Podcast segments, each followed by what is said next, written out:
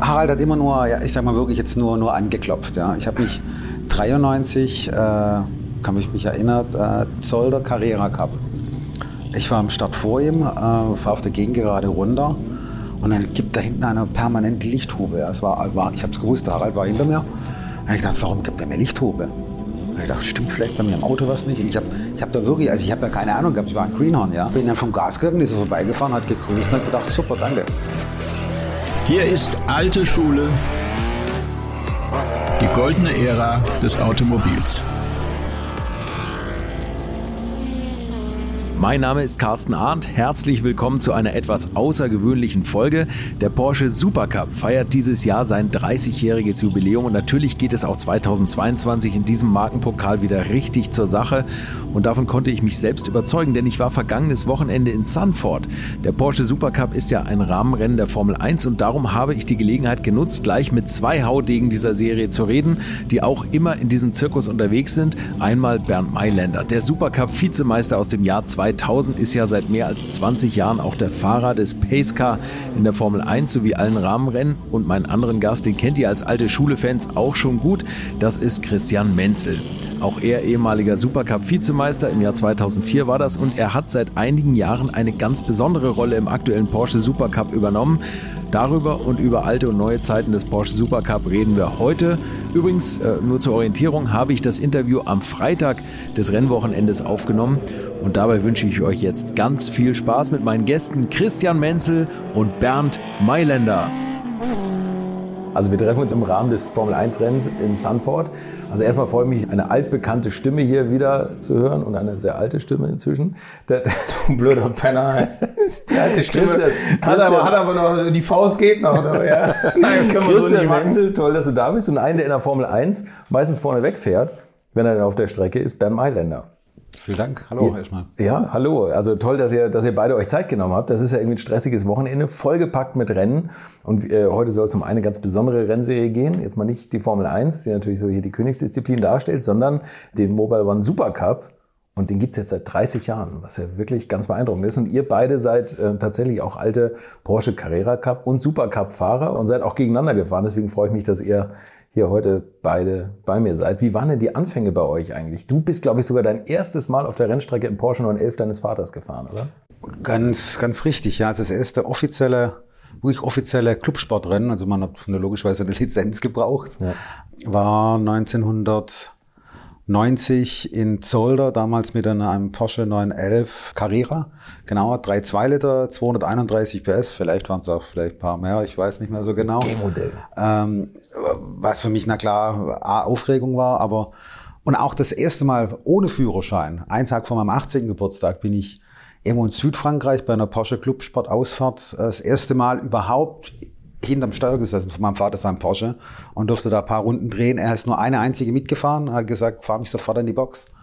Ich lasse jetzt jemand anders einsteigen. Und damals ist der Helmut Greiner von Porsche, der auch später dann äh, eine leitende Funktion im Motorsport hatte, eingestiegen und der hat dann gesagt, Mensch Bernd, das sieht ganz gut aus, aber du musst mit einer kleinen Formelserie anfangen.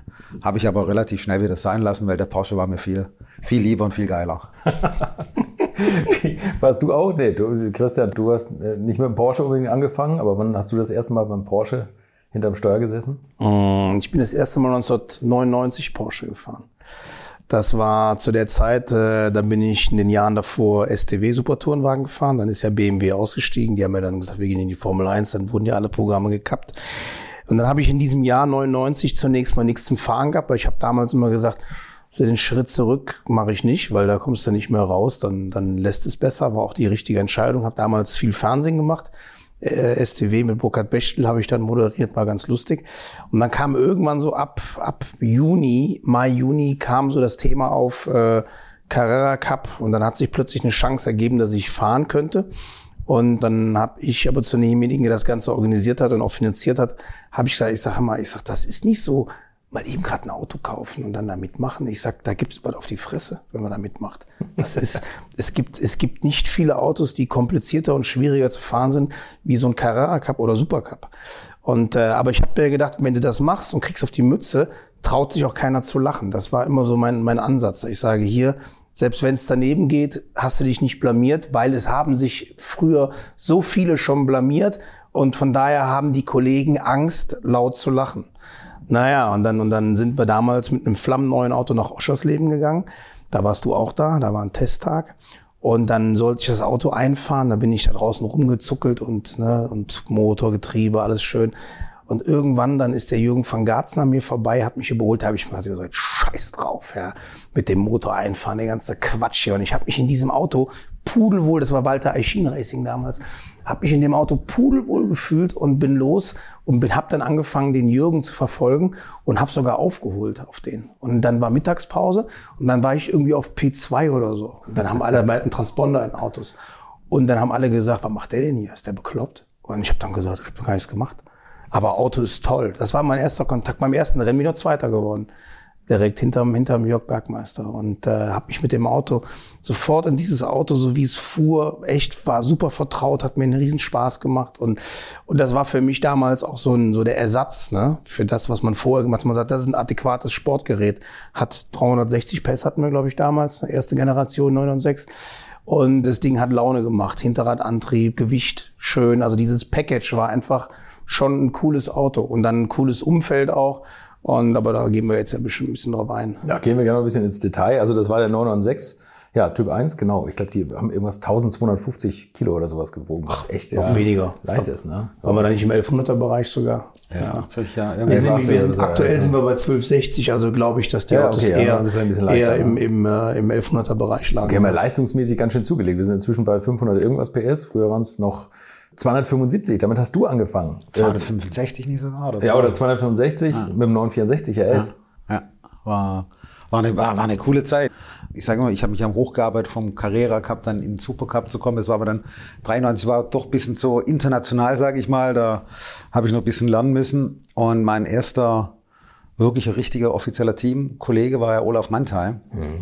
Und da war es natürlich klasse hinzuschauen, als, als äh, war ja Meister von ihm zu lernen, aber für uns war die erste Saison im Carrera Cup für beide nicht erfolgreich. Es war ihm seine letzte Saison und meine erste. Und danach wollte ich eigentlich aufhören. Ich habe zu meinem Papa gesagt, äh, du, das lohnt sich nicht. Wir müssen da noch neben den Sponsoren so viel beizahlen.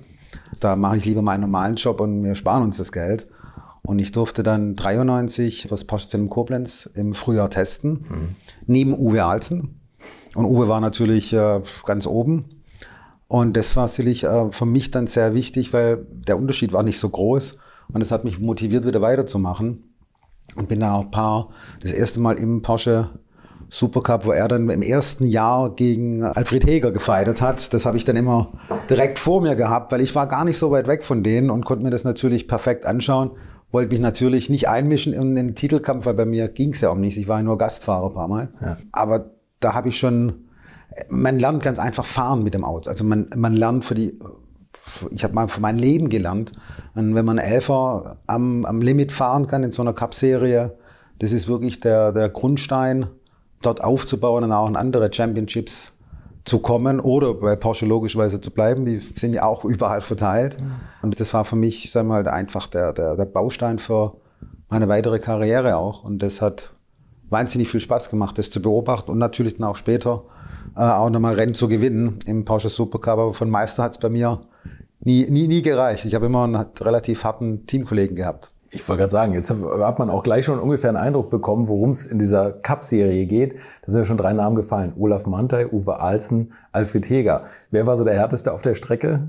Ja gut, ich glaube, es gibt, da fahren alle hart davon. Also da gibt es keinen, der da irgendwo nachgibt. Aber jetzt von, von den Namen war für mich der cleverste der Alfred, der das erste Mal die erste Meisterschaft gewonnen hat. Mhm. Sich gegen Uwe zu, zu wehren, das hat er, da hatte er einfach schon so viel Erfahrung, glaube ich, damals, 93, durch das, was er alles gefahren ist, DCM für BMW und die ganzen Siege, was er eingefahren hat. Da war er schon sau, sau clever, wie er das hinbekommen hat in Hockenheim. Beim letzten DCM-Rennen damals ist er dann die Entscheidung gefallen. Und ähm, später dann, Patrick Huismann war natürlich immer eine große Nummer. Mhm. Ich war sein Kollege 99 und 2000 und habe beide Meisterschaften ja teilweise angeführt, aber halt nicht bis zum Ende. Zum Schluss habe ich glaube mit vier oder fünf Punkten. Im Jahr 2000 äh, war ich dann Zweiter. Mhm. Er konnte mich nicht wert, weil er hat einmal hat er mich getroffen bei einem Rennen äh, auf dem Nürburgring und da war dann die Meisterschaft dahin, die Punkte haben gefehlt. Aber that's, that's Racing und da es wirklich ganz vorne ist, da ist egal, ob es dein Teamkollege ist, ob du mit einem gut auskommst oder nicht.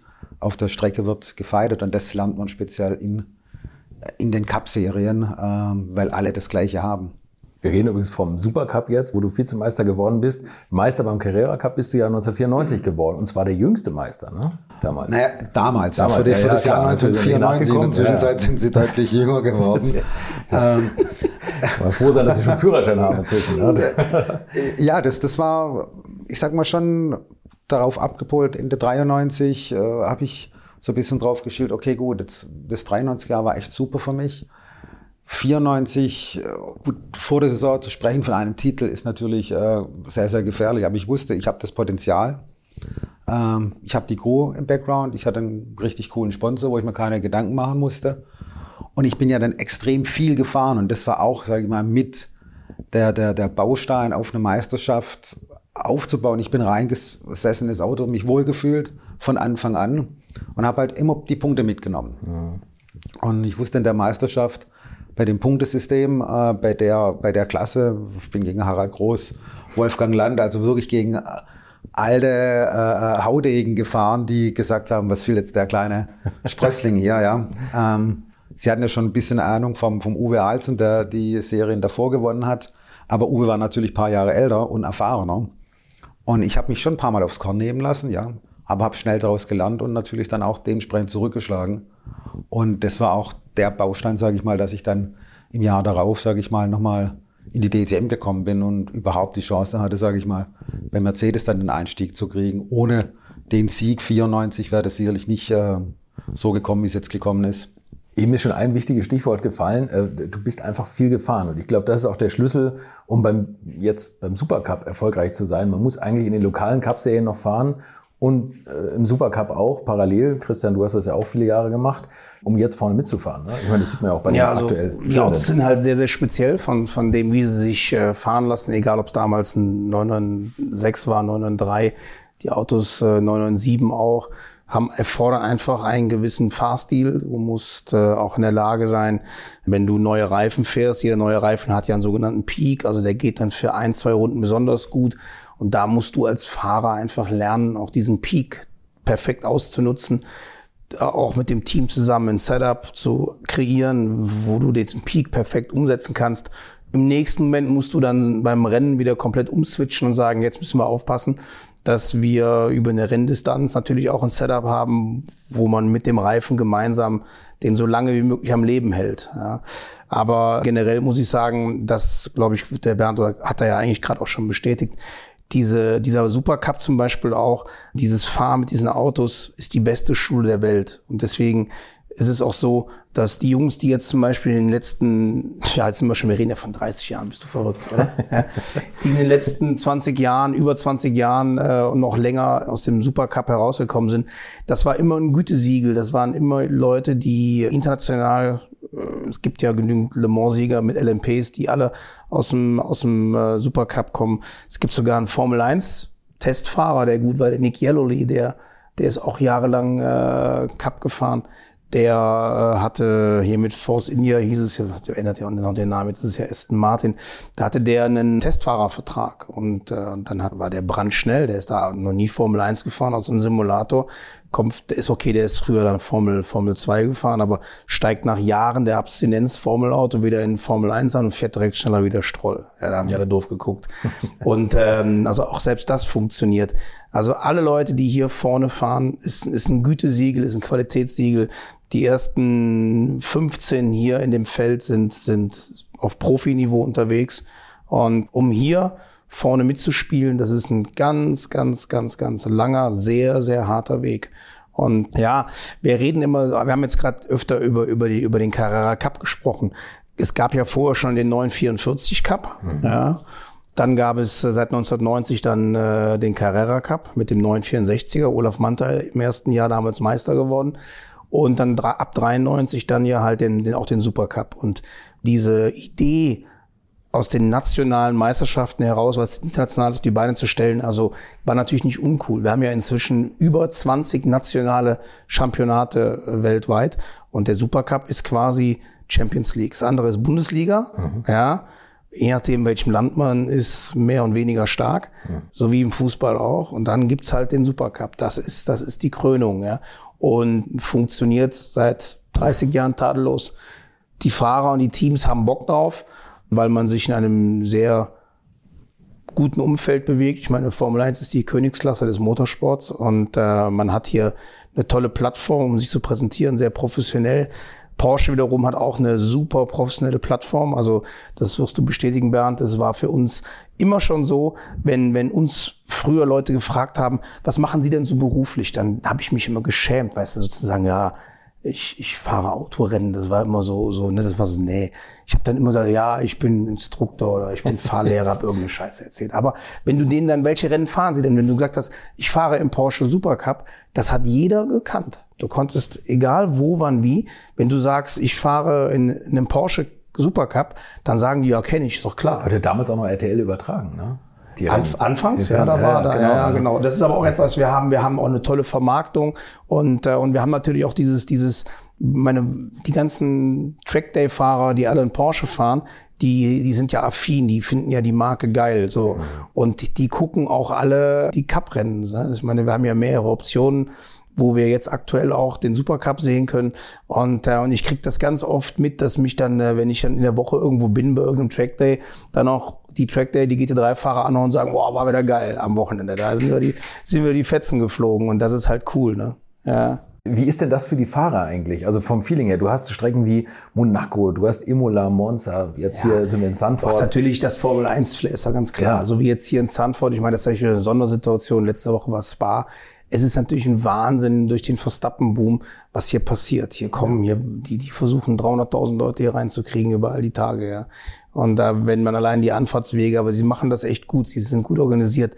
In Spa letzte Woche war die Hölle los ja. und, und da bist du natürlich mittendrin und die Fans, ohne Quatsch, die lieben, die lieben diesen Supercup, da, fahren die voll drauf ab. Ich habe früher mal aus Spaß gesagt, ja, die Formel 1 fährt bei unserem Rahmenprogramm mit, weil wir machen die eigentliche Action und Show.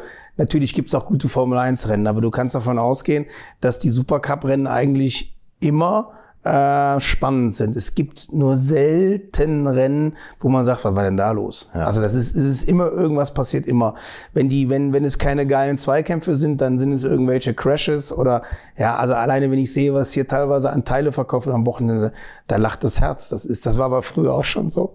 Was es nicht heißt, dass wir Unfälle gut finden und wir, wir, wir bolzen auch jetzt nicht. Aber es, wenn du so viele Fahrer, wir haben momentan 32 Autos, wenn du so viele Autos und dann auch so viele gute Fahrer hast, inklusive Rookies, die, die ihren Weg nach oben suchen, die also auch hier beim Supercup sich etablieren wollen und den, und den, und so einem Larry Tenforde und wie die alle heißen, denen ans Bein zu, versuchen zu pinkeln, ähm, dann passieren halt einfach Dinge. Aber wir haben, wir haben einen tollen Sport, die Rennen sind, sind spannend und, und es ist für den Zuschauer immer eine Garantie, dass sie was zu sehen bekommen. Und, und dann tippeln die Leute auch immer mit leuchtenden Augen um die Autos herum, das ist ja auch die beste Identifikation, wie man Fans der Marke begeistert. Also ja, ja und ich meine, als wir klein waren, da haben wir uns auch so einen schönen 911er schon angeguckt. Ich bin als Bub schon auf der Nordschleife unterwegs gewesen und habe gewusst, was ein 935er Porsche ist. Und äh, ja, also die diese Identifikation der Autos, Karosserieform, das wird heute noch hier eins zu eins gelebt. Und äh, ja, das ist schon geil. Bernd, du hast gerade gesagt, du bist äh, äh, früh mal aufs Korn genommen worden von zu einem Harald Groß zum Beispiel. Wie sieht denn sowas bildlich aus eigentlich? Wie kann man sich das vorstellen? Da gibt es zwei Phasen. Da gibt es einmal, einmal den auf der Strecke, den Lackaustausch und danach dann bestimmt die verbalen Attacken, oder?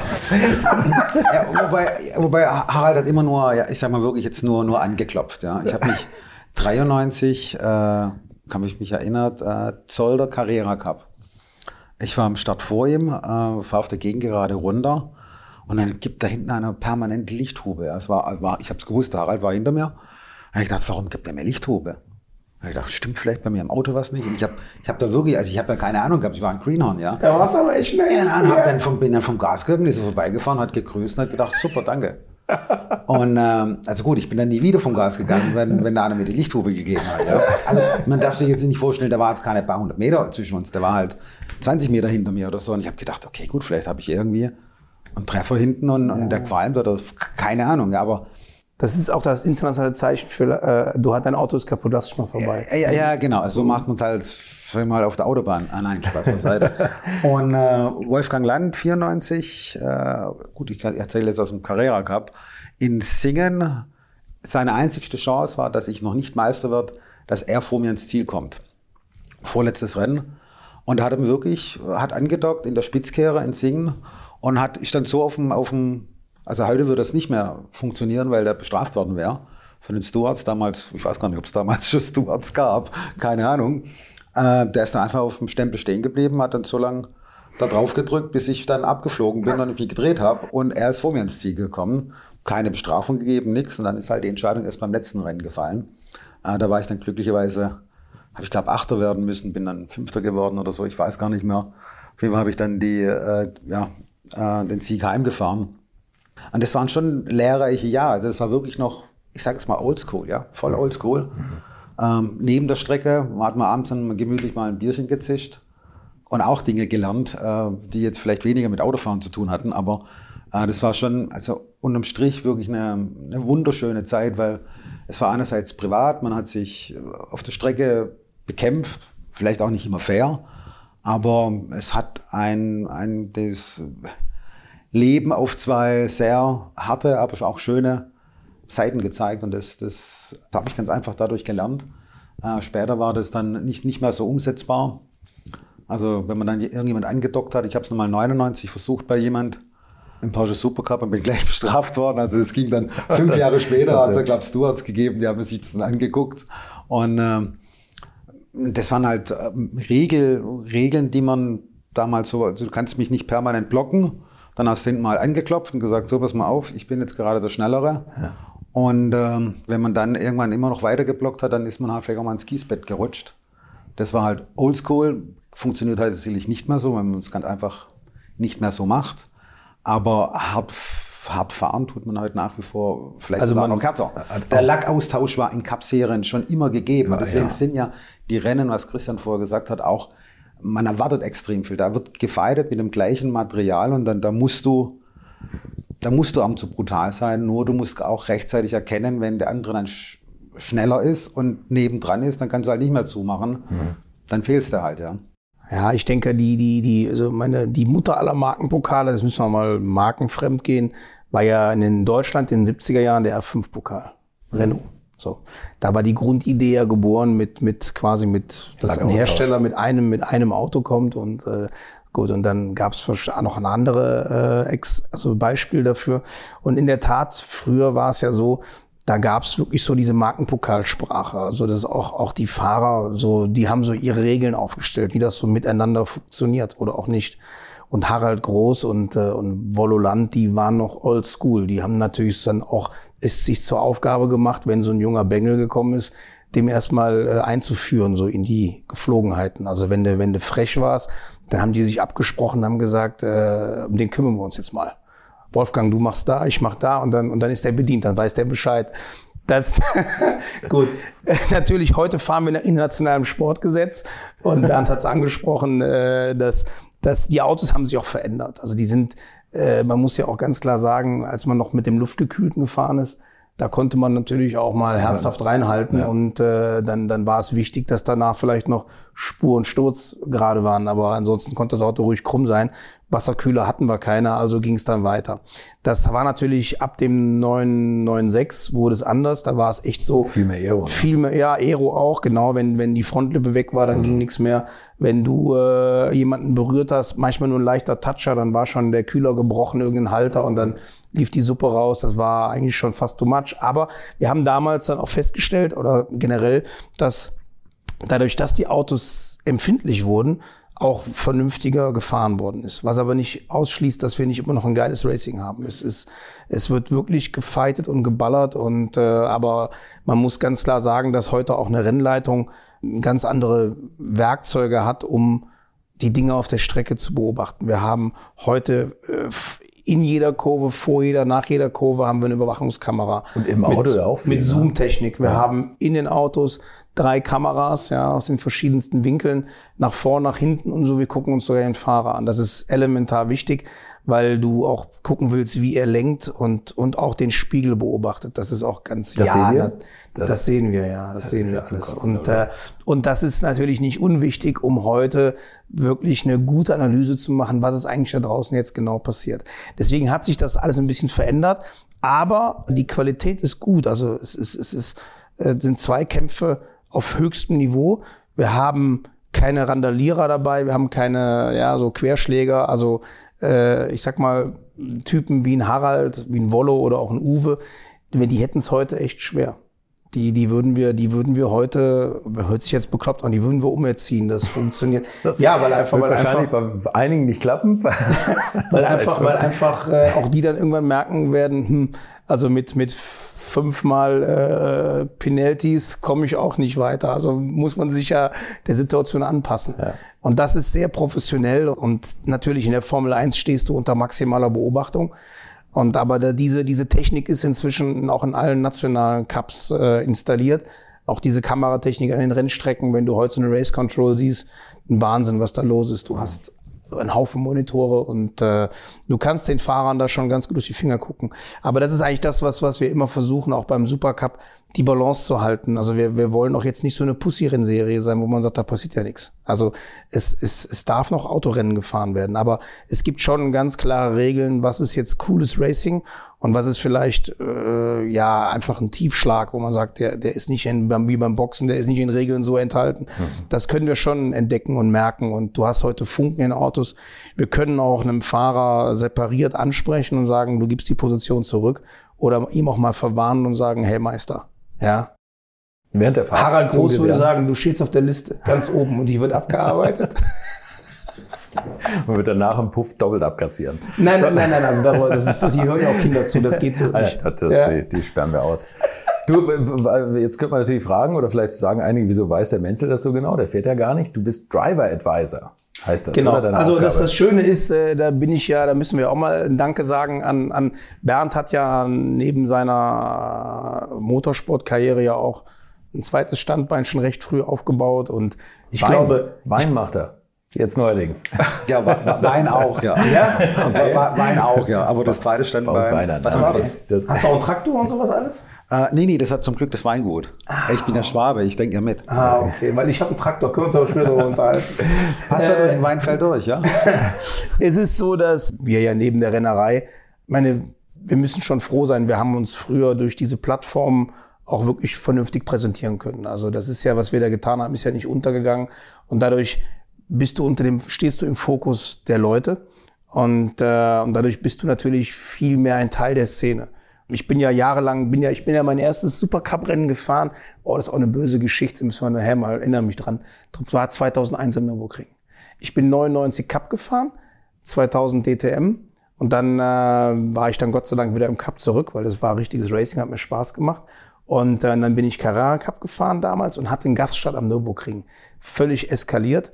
Und, äh, und bin aber dann 2-2 eine Menge Gaststarts gefahren und ab 2-3 dann eigentlich immer Cup, Supercup beides. Bis 2007 bin ich beide Rennserien gefahren, äh, so wie Bernd damals auch. Ja, und, und, und irgendwie bist du immer oder habe ich immer, immer den Kontakt in diese Porsche-Szene gehalten. Ich war dann viele Jahre in Asien, äh, war da so ein, auch so ein Junior-Coach für asiatische äh, Fahrer. Ich bin ja dann, dann nach meinem Carrera Cup, Supercup-Zeiten oder in Carrera Cup Asia zwei Jahre, drei Jahre, Drei Jahre, drei Jahre, drei Jahre, Meister drei Jahre, geworden, drei ne? Jahre gefahren. Einmal ja. Vizemeister, Ja. zweimal Meister. Genau. Im Supercup bin ich auch einmal Vizemeister gewesen, ich glaube 2003. Und ich hatte aber immer Nee, den 2004. 2-4? Ja. Okay. Siehst du, gut, du weißt ja, ja ist schön, dass du das weißt. Ja. Alles nochmal gegoogelt. Und, äh, aber der Kontakt zu Porsche ist eigentlich nie abgerissen. Das war eigentlich immer so, man, man war ein Teil dieser Cups, auch vom Supercup. Und dann, und dann kam vor einigen Jahren der Anruf äh, vom Oliver Schwab und hat gesagt, hör mal, ähm, wir brauchen Unterstützung in der Rennleitung, nennt sich ja dann Driver Advisor. Äh, die Teams haben den Wunsch geäußert, dass halt noch ein, ein Rennfahrer oder ehemaliger einfach aus, ne, aus der Fahrerperspektive, jemand, der, der auch alle Tricks und Schweinereien kennt, habe ich aus dem Fernsehen damals. Ich habe mir ja nach dem Rennen immer angeguckt, was meine Kollegen alles so gemacht Der haben. böse Umgang mit Harald Der, bö der schlechte hatte das- Umgang, der schlechte Umgang, Umgang, ja genau. Ich habe mir den immer noch mal im Fernsehen angeschaut. Also da wurde jemand gesucht, der, der halt äh, da mit in der Rennleitung sitzt und das äh, war 2017, war dann, also ich bin jetzt in der sechsten Saison schon Teil, Teil der Rennleitung und unser Rennleiter ist ja der Peter Roberts, ist ein Engländer, der das brillant macht. Geiler Typ, richtiger Racer, hat angefangen als Marshall, ja, sogenannter okay. Streckenposten in Brands Hatch in den 80ern und hat dann so angefangen, so nach und nach sich so im nationalen Bereich hochzuarbeiten, war irgendwann dann äh, auch Steward, war äh, Rennleiter und irgendwann ist er dann, äh, hat er international angefangen und ist inzwischen, muss man sagen, auch kann der Bernd bestätigen, innerhalb der vier ein sehr anerkannter Mann. Mhm. Sehr organisiert, sehr aufgeräumt und ein richtiger Racer, ein super Analytiker und guter Typ, lustig, humorvoll. Und äh, wir haben einen permanenten Steward mit dem Richard Norbury. Das ist lustig. Und wir drei, wir tippeln dann immer so durch die Welt. Ne? Und äh, ja, klar. Und wir versuchen natürlich immer äh, während eines Rennens bin ich mit in der Rennleitung. Ich habe kein, kein, äh, kein Entscheidungsrecht. Mhm. Ich kann nur beraten. Also ich berate in dem Moment den Rennleiter oder auch die Stewards, erkläre denen, wie ich die Situation sehe.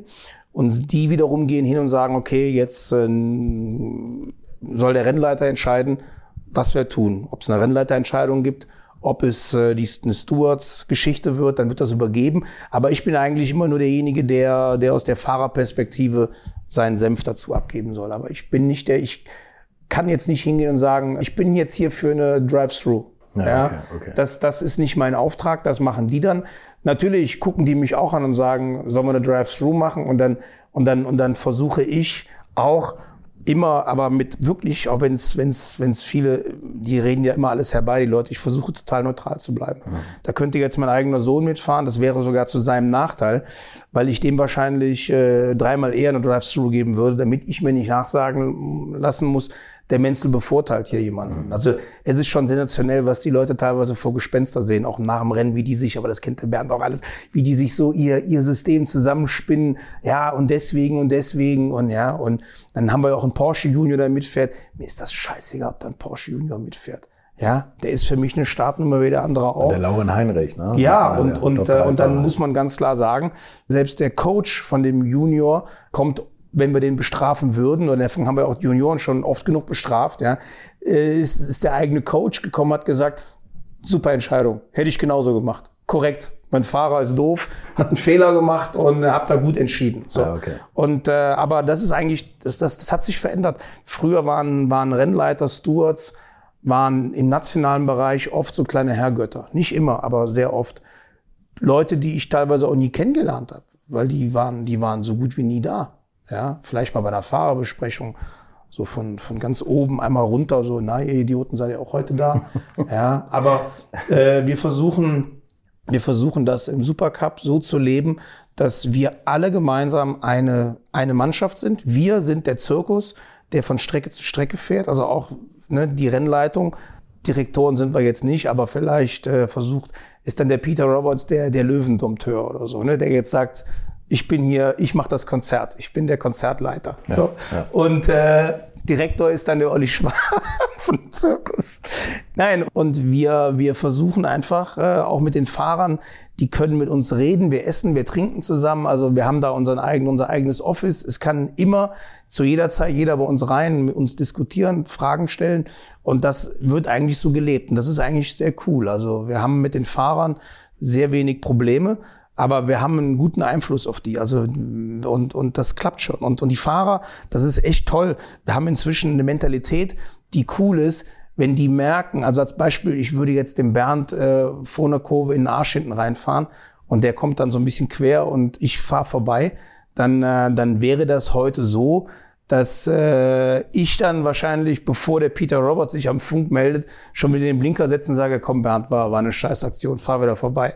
Weil die ja genau wissen, ähm, jetzt geht der Funk an. Ja, ja also ja. wir sehen während des Rennens recht viel. Wir kriegen von jedem Marschall, jeden Kontakt kriegen wir mitgeteilt. Das ist manchmal sehr stressig, weil du hast plötzlich acht Zettel da liegen und dann ist es mein Job meistens, äh, der Richard Norbury kommt dann mit den Zetteln und sagt, bitteschön, die sind für dich. Und dann, und dann marschiere ich los und muss am Monitor äh, mit einem Video-Operator spulen wir zurück. Wir können alles zurückspulen. Ja. Und dann und dann und dann sag ich äh, beispielsweise, da war nix oder ja, das ist ein Fall für euch. Könnt ihr euch angucken, da war was. Ja, dann gebe ich das wieder zurück und ähm, Naja, so, so läuft das heute. Aber wir haben wirklich, muss ich sagen, bei 32 Autos, wir haben viel zu tun, was aber in der Natur der Sache liegt. Wenn du 22 Autos hast, dann ist weniger zu tun. Und äh, dafür, dass wir 32 Autos haben, ist es eigentlich recht diszipliniert. Und wir haben eine gute Kultur auch im Fahrerlager. Also die Fahrer stehen oft zusammen und quatschen und lachen und äh, es ist nicht mehr so dieses, dieses, dieses wie früher so, so dieses Raufen so richtig und auch mal eine Klopperei im Fahrerlager ist ja, also seitdem ich dabei bin, hat es keine Klopperei gegeben. Früher gab es auch mal was auf die Nuss, gab es auch gehe ich jetzt nicht drauf ein, aber. Also, nee, machen wir, machen wir es besser nicht, gehen wir nicht drauf ein. Ich habe ich hab's, ich hab's sowas schon mal gehört, ja. Also ich habe nie, ne, hab nie eine Klopperei gehabt. Ich habe auch nie eine Klopperei Ich habe mir sagen lassen, es gab welche. Ja, okay. Mhm. Ja, das kann ja auch mal passieren. Ne? Die aber auch mal lustig also waren. Wenn dann, wenn dann der, der Betroffene, der von seinem Teamkollegen gehauen wurde, nach Zeugen gesucht hat, dann haben es haben 75 Leute gesehen und 75 Leute haben es dann doch nicht gesehen. Das ist also auch ganz lustig. ja. Und nach 60 Minuten wurde dann geklatscht. Der Fall ist erledigt, äh, weil die Protestfrist abgelaufen ist. Das gab's aber immer schon. Ich meine, wenn wir, wenn wir, das ist aber auch heute vorbei. Du hast das, was auch nicht heißt, dass das gut war, aber das ist, früher war das schon mal alles ein bisschen lockerer. Da wurde schon mal im Fahrerlager ein bisschen herzerfrischender äh, diskutiert. Das passiert heute nicht mehr. Nee, nee. Alleine, wenn ich bedenke, wie der Harald mit mir nach dem Rennen dann als Teamchef, wie der mit mir manchmal da stand, wie ein Terrier, ja. Und dann sich da aufgepult, meine du stehst auf meiner Liste ganz oben, die wird abgearbeitet. Ja. Boah, ist der Alte, der Alte ist aber jetzt scheiße drauf. Wer diskutiert heute mehr? Sind das die Fahrer oder die Teamchefs? Kommt Teamchefs. Die Teamchefs? Ja, das, ja, das ist okay. Politik. Viel Politik. Viele versuchen auch nach dem Rennen das Rennen nochmal neu, das Ergebnis nochmal neu zu schreiben. Und das liegt, ist auch, natürlich liegt in unserer Hand, da das zu spüren, zu merken und, äh, und dass wir da eine, ein, ein gesundes Maß finden. Ne? Aber es ist teilweise echt schade.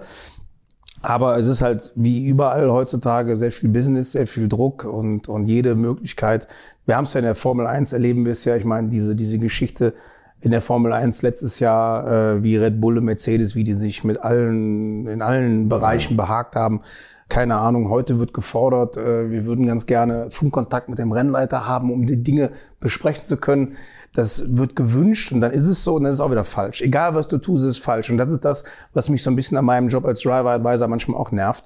Da gibt's Teamchefs, die sagen dann zu dir, ich fordere, dass ihr das zukünftig so und so macht. Ich sag, na gut, dann, äh, dann okay. Wenn, wenn du jetzt meinst, ein Auto, was ganz leicht anrollt, wieder stehen bleibt, innerhalb seines Startpakets bleibt, also in diesem Kasten, mhm wenn das jetzt für dich ein Frühstart ist und du willst das unbedingt so haben, können wir mal intern diskutieren, dann ist das so. Ja, und, dann, und am nächsten Tag macht sein Fahrer das Gleiche, rollt an, bleibt stehen und dann kriegt er auch einen Drive-Thru. Flippt der Teamchef völlig aus, sagt er, was der Scheiß jetzt soll. Ich sag, du hast das gestern noch gefordert. Ja, aber, aber. Ich sag, nee, ohne aber, du hast das gestern gefordert. Ich sag, und heute wird es umgesetzt. Ich sag, das war dein Wunsch. Also egal, was wir tun, es ist immer falsch. Und du hast ja auch immer das Problem, wenn du da in so, einem, in so, einem, in so einer Verhandlung sitzt, es gibt in den meisten Fällen wird es ja immer einen geben, äh, der happy ist und der andere wird, wird nicht happy sein. Und, äh, aber, aber was mich beruhigt ist, dass wir äh, eigentlich, äh, wenn, wenn ein paar Tage vergangen sind, die meisten sich so Szenen nochmal angeguckt haben oder vielleicht einfach mal eine Nacht drüber geschlafen und sagen, naja, okay, ist doch nicht so verkehrt.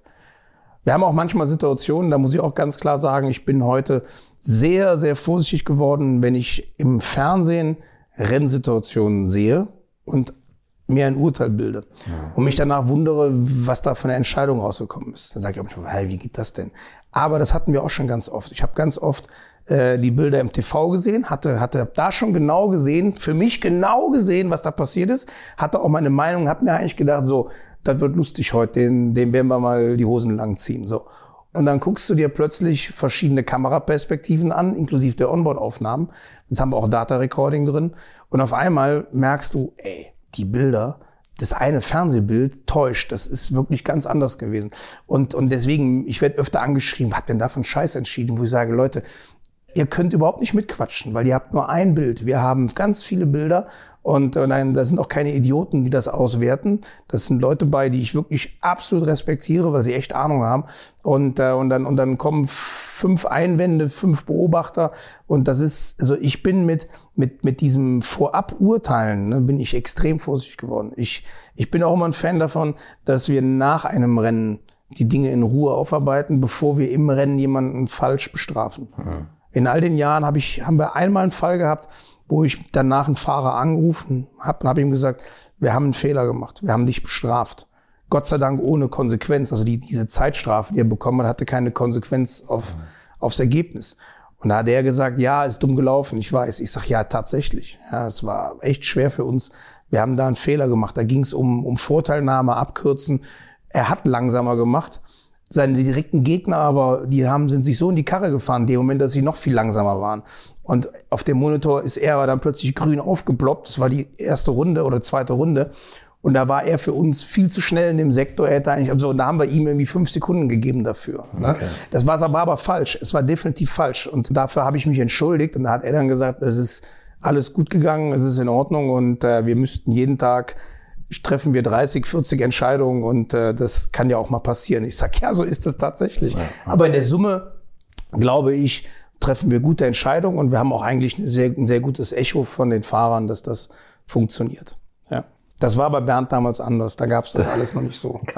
Echo gegeben. Wie ist das jetzt eigentlich? Müssen wir doch nochmal abschweifen. Natürlich, äh, du, du fährst das Pacecar in der Formel 1.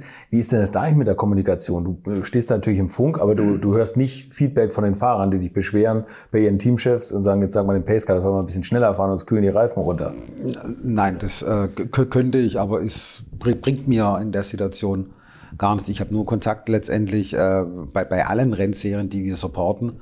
Äh, von, von der FIA aus ist ja jetzt nicht nur Formel 1, Formel 2, Formel 3, also nicht nur alle FIA-Meisterschaften. Es ist äh, seit eh und je auch der Porsche Supercup, den die FIA supportet im Safety-Car-Bereich. Jetzt seit zwei Jahren machen wir noch die W-Series, also die Lady, ich sage es mal ja, Fra Frauenformel-Serie, die mir auch im Safety-Car-Bereich supporten. Und ich bin immer direkt mit dem Rennleiter, Rennleiter und Deputy-Rennleiter verbunden wo ich meine Anweisungen bekomme. Auch die Anweisungen, dann fahrt es ein bisschen langsamer oder Safety Car Slow Down. Und dann geht halt teilweise, speziell in der Formel 1, das Gemecker los. der Safety Car ist jetzt gerade zu langsam. Hat aber einen Hintergrund, weil die, die Rennleitung, also was, was auch Christian gesagt hat, die haben die Information in Turn 3, 4, 5, wherever, wo, wo auch immer ein Unfall ist, da sind gerade noch Marshals da, da wird gerade noch irgendwas auf die, auf die Seite geschoben, dass wir dort in diesem kleinen Spot vielleicht vorbeikommen, dass wir das Rennen nicht abbrechen müssen. Das weiß der Fahrer hinter mir nicht. Mhm. Da guckt der Rennleiter auch nicht hin oder da guckt auch das Team nicht hin, weil die sehen es ja auch nicht. Die haben ja immer nur das Live, also das Bild, das halt wahrscheinlich gerade auf dem Safety Car ist und auf dem Fahrzeug dahinter und erstens so langsam fährt. Es kann ja auch sein, dass gerade, Entschuldigung, Autos geborgen werden. Genau. Und wenn, genau. und wenn der, wenn man dann so, so ein Gefühl dafür hat, sagt, ah komm, die brauchen vielleicht noch 20 Sekunden, dann ist das Ding hinter der Mauer, dann ist er weg, der Wagen. Genau. Dann, dann kann es auch schon mal sein, dass man dem, dem Safety-Car-Fahrer sagt, slow down, damit man nicht eine weitere äh, Runde, Runde hinter dem Safety-Car fahren ah, okay, muss. Also das ja, sind klar, auch so Timing-Geschichten, ja. ja. Ja, aber gemeckert wird immer, da muss man. Ist ganz normal. Ich habe früher auch gemeckert. Also ja, ich war auch nie happy, wenn das Safety Car draußen ist. Höchstens, war, es hat mir einen Vorteil gebracht, dass man wieder aufschließen könnte, zum Beispiel. Ist das nicht ein Albtraum für einen Rennfahrer, wenn du keine Ahnung vorne bist? Bist aus dem Windschatten raus von deinem direkten Verfolger, hast dich frei, kannst frei dein Rennen fahren, und dann ohne den Druck und dann, und dann, und dann Safety, ja, Safety Car, boah, Horror, äh, totaler Horror. Also ich fand das, ich fand ein Safety Car nie toll, weil das, doch, wenn du, wenn du, wenn du wieder aufschließen konntest, war es kannst, cool. Ich wollte gerade sagen, aber für ist auch für die Hälfte der Fahrer toll, für die anderen Hälfte ja, Albtraum. Ne? 24 Stunden Rennen, du hast einen Anschluss verloren ja. oder bist irgendwo auf dem, hast, un, hast Reifenschaden gehabt, hast Boxenstopp Übrigens auch ein, ein, spannendes Thema, wo du auch mitreden kannst. Ähm, also generell ist es ja so, dass ja viele, viele Fahrer aus dem Porsche Supercup auch international gefahren sind. Und auf uns hat man früher auch gern zurückgegriffen, hat Porsche, auf die, auf die Cup-Fahrer für 24 Stunden Rennen Nürburgring hast du auch gewonnen 2000 damals, 2000 mit Phoenix, ja. ja. Mit, Bartels, mit Bartels, Alzen, Alzen Heger, ja, genau, ja, ja. Und äh, ja, oder Le Mans waren letztendlich drei, da waren drei Cup-Sieger auf einem Auto gesessen, plus Michael Bartels, der auch ja, der Formel 3000 GT gefahren ist, also vier, vier sehr erfahrene Piloten damals. Ähm, ich war der Jüngste. Und das war auch von vornherein sehr erfolgsversprechend. Und A, wenn man nebenbei, was wir auch ganz vor oder vorher mal besprochen haben oder angesprochen haben, äh, du bist so viel wie möglich Cup-Serien gefahren, also sprich Carrera Cup und Super Cup. Und noch nebenbei, wenn ein freies Wochenende war, bist du auf der Nordschleife äh, noch Langstreckenpokal gefahren, weil klar, die Nordschleife war immer geil. An, an, an, an Porsche, es gibt nichts Besseres wie ein Porsche auf der Nordschleife. Mhm. Ähm, muss, muss ich jetzt einfach mal so sagen, weil einfach das Ding hast du eingeschmissen, du bist ein Langstreckenpokalrennen durchgefahren, hast nicht mal Räder wechseln müssen, als ich damals mit dem 964er, da habe ich meine, meine, ja, meine Sporen mehr verdient da oben und die Nordschleife kennengelernt. Also relativ günstig gefahren, äh, damals mit Wolfgang Destre, ich weiß nicht, ob mhm. Wolfgang kennst du wahrscheinlich, ja. ja. Da, da haben wir selber getankt. Also wir sind zu zweit angereist mit einem Auto. Äh, ich bin gefahren, Boxenstopp, er hat den Rüssel reingesteckt, ich mich abgeschnallt, ich habe fertig getankt, er ist eingestiegen, losgefahren. Und so haben wir Klassenziege sogar da oben gefahren. Damals noch S, S-Klasse. Und das war das gleiche Auto, wo dann acht Tage später wo der Wolfgang auch mal einen Carrera Cup gefahren ist. Also es war ein ja. serienmäßiger Carrera. Etwas schon, was, phänomenal. Was, was geil ist, immer schon. Seit dem 964er angefangen, kann ich mich erinnern, also dass diese Cup-Autos auch immer weltweit einsetzbar waren. Mhm. In der Langstrecke, Club, Club Races, überall.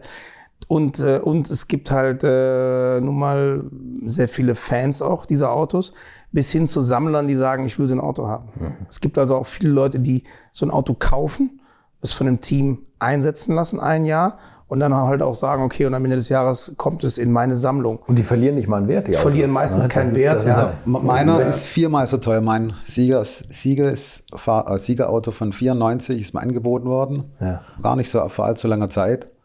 Und äh, hat mich jemand angerufen und gefragt, äh, Bernd, ich kann dein Siegerfahrzeug von 94 dir besorgen. Hättest du Interesse in sowas? Da habe ich gesagt, Interesse habe ich natürlich immer, wusste aber schon, was da auf mich zukommt oder wahrscheinlich auf mich zukommt. Ja. Und es war dann so horrend teuer, da habe ich gesagt, hey Leute, also es geht ganz einfach nicht. Äh, es wäre zwar schön, ein 64er Cup-Auto in, in der Sammlung stehen zu haben, aber das, das, das geht nicht. Und ähm, ja, wobei es war ein einzigster, sag ich mal, Gesamtsieg äh, ist in der Meisterschaft. Ah, aber das geht ganz einfach nicht. Total lustig bei mir auch. Ich krieg öfter Total. mal E-Mails, wo Leute sagen, hey, ich habe dein altes Cup-Auto. Ja. Und äh, ein Amerikaner hat, hat mir äh, auch mal geschrieben, ein 2.6er Auto oder so. Und da hatte ich im, im Dash innen drin, da war so eine, so eine Kunststoffplatte, wo die Knöpfe dran waren. Da war genügend Platz. Und da habe ich damals von mir so einen Helmaufkleber drauf gemacht und darunter C. Menzel. So. Und das konnte er noch erkennen, dass da mal ein Aufkleber drauf war, weil die, die Farben unterschiedlich waren. Vom Kunden hat er mich angeschrieben, ob ich ihm bitte, ob ich noch so einen Helmaufkleber hätte. Ich sag ja, ich habe noch so einen. Da habe ich ihm das Ding nach Amerika geschickt. Okay. Da war er dann total glücklich, hatte dann das Auto perfekt zu machen, hatte dann noch den, den Helmaufkleber rein. Ja, sensationell. Und ganz wichtig ist, dass der Supergau die, die meisten wollen, wenn sie so ein Auto kaufen, der muss die Steinschläge haben, der muss die Macken haben, der Absolut, darf nicht, das darf nicht, nochmal darf lackiert nicht, sein, nicht ne? lackiert ja. sein. Das Ding muss, ja. ja. also, also, das erlebst du immer wieder, dass die Teams dann so im Herbst ihre Autos renovieren, die dann verkaufst, schneeweiß, dann sagt man immer, oh, nein, nee, bitte. Nein, nein, ich wollte doch, ja, ich wollte die doch mit dem Original Branding haben und die müssen, die müssen verrammelt sein und, ah, wenn ich sehe, er leckt mich an den Füßen, was wir, was wir nach dem Rennen, ich meine, das war ja früher auch immer so Usus, wenn wir, wenn wir ausgestiegen sind, es hat ja gerumpelt und gescheppert im Rennen. Es hat ja manchmal geknallt im Auto, wo du gedacht hast, boah, die Hütte muss komplett Fratze sein. Und dann steigst du aus, nach dem im Park Fermé war immer so der Rundgang ums Auto, was ist dran? Ne? Und dann waren die Schweller wegrasiert, die Türen waren kaputt, die Seitenwände Fratze und die Stoßstangen sowieso vorne, hinten und so weiter. Und, äh, und ja, was da, was wieder ein Material zerstört ja, haben. Und dann stehen dann unsere, unsere Sponsoren, Kunden, Gäste und sagen, oh, die schönen Autos. Ich sag, hey, wir machen hier, wir machen Supercup, ja, hier wird nicht, hier wird nicht geweint, hier wird Racing gemacht, das ist normal. Würdet ihr eigentlich auch so gerne wie ich manchmal neue Länder mit einem Oldtimer erkunden, aber ihr scheut euch die lange Anreise auf Achse oder die teuren Transportkosten? Dann gibt es eine der coolsten Alternativen, von denen ich bisher gehört oder in zahlreichen Artikeln gelesen habe. Und das sind die Eckis Oldtimer Rally Reisen durch Costa Rica luxuriöse zehntägige Urlaube und zwar in Minigruppen mit Oldtimern, die ihr vor Ort aussuchen könnt. Und nein, mir hat die Sonne nicht den Kopf zerbraten und ich rede jetzt auch nicht vom schättrigen Ford Fiesta der Billo Autovermietung. Ihr habt die Wahl zwischen zum Beispiel Mercedes SL, Porsche 911 oder Range Rover Classic. Und das ist sowas von cool, denn es sind immer maximal vier Autos inklusive Servicefahrzeug unterwegs und es geht natürlich nicht um Geschwindigkeit, sondern einfach nur darum, auf entspannte und ganz wunderbare Art und Weise Land und Leute zu erkunden erkunden und es ist ein Urlaub, also gibt es auch Strandtage. Und wer schon mal in Costa Rica war, der weiß, dass es ein sicheres Reiseland ist mit grandioser Flora und Fauna, mit Vulkanen, Regen und Nebelwäldern und irren, irren Stränden. Und mit den Fotos könnt ihr auf Instagram noch die Freunde zu Hause richtig neidisch machen. Ist ja auch nicht ganz unwichtig heutzutage. Schaut es euch auf jeden Fall mal im Netz an. Und als ich das erste Mal auf der Seite war, konnte ich es gar nicht glauben, dass jemand sowas organisiert. Und dann braucht man noch nicht mal den eigenen Klassiker schmutzig zu machen und mit Range Rover oder R107er SL die Landschaft erkunden. Es könnte schlimmer kommen. Es gibt übrigens verschiedene Routen. Mein Tipp wäre die La Carrera Costa Rica und auf der Route werdet ihr mich früher oder später mitfahren sehen. Das garantiere ich euch. So, jetzt hört ihr hier noch die Webseite und da gibt's eine ganz einfache, nämlich rally-rally.com. Und ganz wichtig, Rally wird hier R-A-L-L-Y geschrieben rally-rally.com. Am besten gleich draufklicken, Seite abspeichern und möglichst schnell buchen, denn es sind kleine Gruppen und Inga und Ingo, die das organisieren, sind wirklich mega nett und Ingo ist auf mich gekommen, weil seine Mitfahrenden immer alte Schule hören. Also Geschmack haben die, die da mitfahren auch und ihr sollt jetzt auch weiter alte Schule hören. Bis bald in Costa Rica was das manchmal scheppert. Und die Dinger laufen immer noch. Bei, sagen wir jetzt mal, Schäden im Training oder Qualifying, da hat Porsche eigentlich alles an Ersatzteilen parat, oder? Genau, wir haben immer, wir haben immer einen Truck dabei, einen Teiletruck. Und das ist sensationell, wenn du da reingehst, äh, da ist alles drin, was du brauchst. Paradies für also, Rohkarossen haben wir keine dabei, ja. aber äh, tatsächlich Du kannst ja am, äh, am 992 Porsche sind ja, ist der Vorderwagen ist ja verschraubt und verklebt. Mhm. Äh, hat man dabei. Das gleiche hinten auch so aus dem Frame im, im Heckbereich kann man austauschen. Passiert auch manchmal, dass die Teams das machen. Aber auch toll, immer äh, wenn wir, sagen wir mal, Schäden haben, wo man sagt, okay, Chassis ist platt, dann, dann ist es so, dass du ja in Weissach eine neue Karosse holst und äh, die wird dann mit der Fahrgestellnummer versehen, mit der Nummer, die dein Auto, dein anderes Auto, das abgeschrieben ist. Da werden dann, die Autos werden dann kaputt gekloppt, also da werden die Nummern rausgeschlagen, die Autos werden quasi äh, stillgelegt, das ist dann ein, so, und dann musst du quasi die kaputte Karosse abgeben und kriegst im Tausch eine neue. Und die Teams arbeiten dann teilweise, bauen die in 48 Stunden ein neues Auto auf. Das hatten wir in Monaco auch. Das äh, ganz toll. Äh, da stehen wir ja immer in Monaco in dem Zirkuszelt mhm. unten und und äh, da war ein Team, eigentlich mehrmals schon in all den Jahren. Dann äh, haben wir ja donnerstags unser erstes Training in Monaco und dann hat einer das Ding platt gemacht, so richtig platt. Und dann holt das Team quasi eine Karosse oder es wird eine Karosse geliefert oder ich glaube inzwischen ist es sogar so, dass teilweise im Hinterland schon eine Karosse steht. Ja. ja. So und dann wird diese Karosse gezogen, die holt man dann, dann müssen alle Teams mit unterschreiben, dass das okay ist, dass das Team das Chassis wechseln darf. Okay. Das muss der Rennleiter auch, die Rennleitung ein grünes Licht geben dann äh, ja und dann und dann wird das Chassis neu aufgebaut. Es ist total toll zu sehen, wenn dann so eine eingespielte Mannschaft wirklich innerhalb von 24 Stunden, 36 Stunden so ein Auto komplett neu aufbaut. Sensationell. Ja. Dann schlafen die Jungs teilweise neben dem Auto mal eine Stunde, zwei, da machen die weiter und dann kommst du am nächsten Morgen in dieses Zirkuszelt rein und traust deinen Augen nicht. Dann steht da ein komplett neu aufgebautes Auto. Werden gerade noch vielleicht die Scheiben eingeklebt ja, oder so, aber ein paar Sponsoraufkleber drauf. Ja, aber das ist das ist toll und auch dieser Zusammenhalt, dass auch dann teilweise von anderen Teams Teams, äh, Mechaniker sagen, komm, wir packen mit an oder so. Das wird schon noch, also das ist auch bei aller, äh, wenn wir sagen, es, die Teams fighten hart, aber wir haben jetzt wirklich in den letzten zwei, drei Jahren, auch mit diesem ganzen Corona-Themen, haben wir schon gemerkt, wenn es hart auf hart kommt, dass dann doch alle zusammenhalten, weil man sagt, das ist, ne, wir, wir sind ein Zirkus, der am Ende des Tages eine Show bietet und, äh, und wir können nur gemeinsam auftreten und nicht nur eine Gruppe. Und das, das ist schon cool und, äh, und das klappt schon. Aber es ist auch für die Teams toll zu wissen, dass da ein LKW steht, wo alles drin ist. Ne? Ja. Und äh, sensationell die Logistik auch. Äh, du, wir haben ja manchmal auch zwei, drei Rennwochen nacheinander und dann kommt dann da ein LKW ins Fahrerlager, ja, ein Spediteur und dann wird mit dem Gabelstapler wird dann äh, Material abgeladen. Das, das war in Monaco war das mal. Ich denke, was sind jetzt? Auf einmal standen da Berge von Material und die Jungs aus dem Teil-LKW, die waren am Lachen, haben gesagt, ja, wir haben genug Arbeit die nächsten Tage. haben die angefangen vor Ort wirklich den LKW wieder aufzufüllen, weil sie wieder zum nächsten Rennen gefahren sind. Und ähm, sensationell. Ist das eigentlich die Logistik dahinter? Müssen sich die Teams darum kümmern oder macht das auch Porsche zentral? Die Autos von Strecke zu Strecke fahren und so. Nein, nein, nein, nein, Teams. nein, nein. Die, das die, machen, Teams, die Teams, die Teams, die okay, Teams. Die, ein Team op operiert total unabhängig, jetzt sage ich mal, von, von Porsche. Die haben natürlich die Vorgabezeit, wann sie das Fahrerlager aufbauen und bis wann sie äh, auch weg sein müssen. Aber äh, Anreise, Hotel, alles, das, das wird über, das, das ist das Team selbst verantwortlich Okay, für sich ja. und für seine Sponsoren und Partner. Und dann die, ich sag mal, das, was dann am Eventwochenende abläuft, ist natürlich vorgegeben von, von Porsche und Porsche bekommt's oder bekommt dann die Vorgabe von, von der Formel 1, äh, was Zeitpläne, sonstige Sachen betrifft oder Slots äh, betrifft und Aber es ist perfekt organisiert, wirklich. Also es ist echt toll, wenn ich mir heute so, wir bekommen ja heute alles per E-Mail, früher gab es mal Faxe. Äh, wir bekommen dann schon äh, so zehn Tage vorher unseren, unseren Einsatzplan für das einzelne Event und auch die Unterlagen bekomme ich auch, die die Teams kriegen. Und, äh, und wenn du dann siehst, wie, wie genau diese Dinge getimt sind, also wann Anreisezeit ist, Aufbau Fahrerlager, dann äh, technische Überprüfung. Jedes Team hat eine Uhrzeit, wann sie, wir haben ein eigenes Abnahmezelt hier im Fahrerlager, wann sie vor dem Zelt stehen sollen, wann müssen die Fahrer da sein, um äh, Overalls, Helme und so weiter zu zeigen. Es ist alles perfekt organisiert. Und man muss ganz klar auch sagen, äh, Markenpokale war ja auch früher immer viel Beschiss. Es wurde immer gefummelt. Und äh, zu meiner Zeit wurde auch noch gefummelt, zu deiner Zeit auch. Und du nicht, du nicht.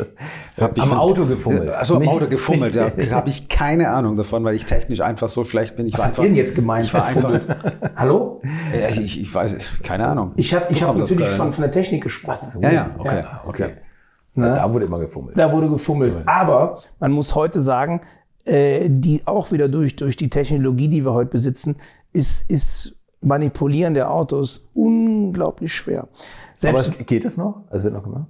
eigentlich nicht. Also wir haben, wir haben, wir haben ja Data Recording, wir können alle Daten aufzeichnen. Also äh, wenn da jetzt ein Motor, der übrigens verblombt ist, wenn der jetzt plötzlich 15 PS mehr hätte, dann würde es nicht lange dauern, dass ein Techniker sagt, ich habe hier auffällige Beschleunigungsdaten. Da ist aber einer im Topspeed extrem gut, da müssen wir uns mal mit beschäftigen. Und ich bin ja auch ganz nah bei Deloitte, ganz nah dran. Und ich sehe ja auch, äh, wenn wir die Videoanalysen machen im Zweikampf, ja. sehe ich ja genau, was da passiert. Und alles, was ich da beobachte, ist gleich. Die Autos sind absolut identisch. Da passiert nichts. Wenn einer mehr Schwung hat, kommt er auch besser raus, hat er auch mehr, mehr, kann er sich im Windschatten ranarbeiten. Aber alles, was da passiert, ist, ist irgendwo abhängig von dem, was sie tun, erkennbar und nachvollziehbar.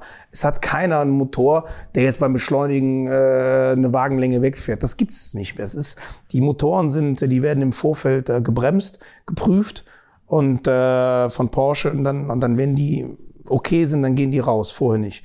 Und äh, Getriebe sind verblombt. Es ist alles verblombt. Du kannst an den Autos Sturz verändern, die Höhe verändern, du kannst ähm, äh, Spur verändern. Wir haben den Flügel, wir haben die Stabis, die einstellbar sind. Ist, aber äh, es ist trotzdem hochspannend. Wir haben jetzt keine einstellbaren Dämpfer, das wäre dann zu teuer. Aber ein Wahnsinn, wie kompliziert so ein Setup ist, die Zusammenhänge und dass ein Auto einfach besser funktioniert im Qualifying oder auf der Renndistanz. Luftdrücke ist ein Riesenthema. Es das ist können die Fahrer machen, ne? Das Das- können die das- Fahrer mit den Teams zusammen alles entsprechend verändern, einstellen und äh, und da laufen wirklich äh, gute Leute rum. Also die die die so von den Ingenieuren, die also dann so ein Auto betreuen, das sind äh, jetzt, die haben alle nicht unter der Parkbank geschlafen. Das sind alles Typen, die richtig Ahnung haben und die auch dann, selbst wenn die, sagen wir mal, vielleicht Formel 1 gemacht haben oder DTM, was auch immer, die hier hinkommen und sagen, oh, hier muss ich warm anziehen, das ist hochkompliziert. Aber genau das ist es. Du lernst hier unglaublich viel und diese Autos ähm, sind sehr diffizil und sehr, der kleinste Fehler im Setup, äh, vielleicht 300 zu viel Kaltluftdruck, 300 sind im Heißzustand schon 6, 7 Hundertstel, ja nicht ganz, aber und dann, dann hast du deinen Zieldruck komplett verpasst. Es ist unglaublich schwer, aber das ist eine geile Schule. Und nochmal, wer hier vorne fährt, der hat, der ist nicht durch Beschiss vorne, sondern der ist vorne, weil er einfach seinen Job richtig gut macht, mit dem Team natürlich zusammen. Und deswegen war das ja auch früher zum Beispiel, ich war ja schon Rennfahrer, ich bin ja nicht in den, in den Carrera Cup oder Super Cup eingestiegen, mh, so nach dem Motto, ich will Rennfahrer werden, sondern ich war ja schon einer, der Uwe Alzen auch schon. Also es hat auch viele gegeben, die, sagen wir mal, jetzt äh, vielleicht nicht unbedingt einen Werksdrive hatten, einen Werksvertrag, und aber dann gesagt, dann fahre ich halt Supercup. Das war aber die perfekte Befriedigung, die Ersatzbefriedigung, weil dort gab es super professionelle Teams, professionelles Marketing, Auftritt gut, die Marke ist stark. Und du triffst dort alte Kollegen wieder, die da auch, ein Heger war ja damals auch schon ein fertiger Rennfahrer, ein Harald Groß auch, ja. Die, aber du, die kommen da alle hin, weil sagen, das ist die Spielwiese, auf der wir Bock haben. Geile Autos, geile Vermarktung. Es wird gerumpelt und es scheppert laut und knallt und da hatten wir alle Bock. Und das, und das ist etwas, du hast quasi eine, eine Heimat. Und wir haben aktuell auch Fahrer dabei, wo ich das Gefühl habe, die wollen gar nichts anderes machen wie, wie, wie Cup fahren weil, äh, weil die fühlen sich da wohl, die verdienen da ein gutes Geld. Das wäre die nächste Frage. Ja. Ihr, wart, ihr wart auch Profis, als ihr es gefahren seid, oder? Ja, ja. also ihr habt also, da tatsächlich da von den Serien gelebt, oder? Am, am Anfang sicherlich nicht. Also ich habe mich zwar vielleicht gefühlt wie ein Profi, aber noch nicht so viel Geld verdient, dass ich davon habe leben können. Also es ist immer noch von Sponsoren. Der hat immer, immer fünf, sechs Millionen abgegriffen. Ja, zur, ja, ja, türkische Lira, ja, ja, türkische Lira aktuell.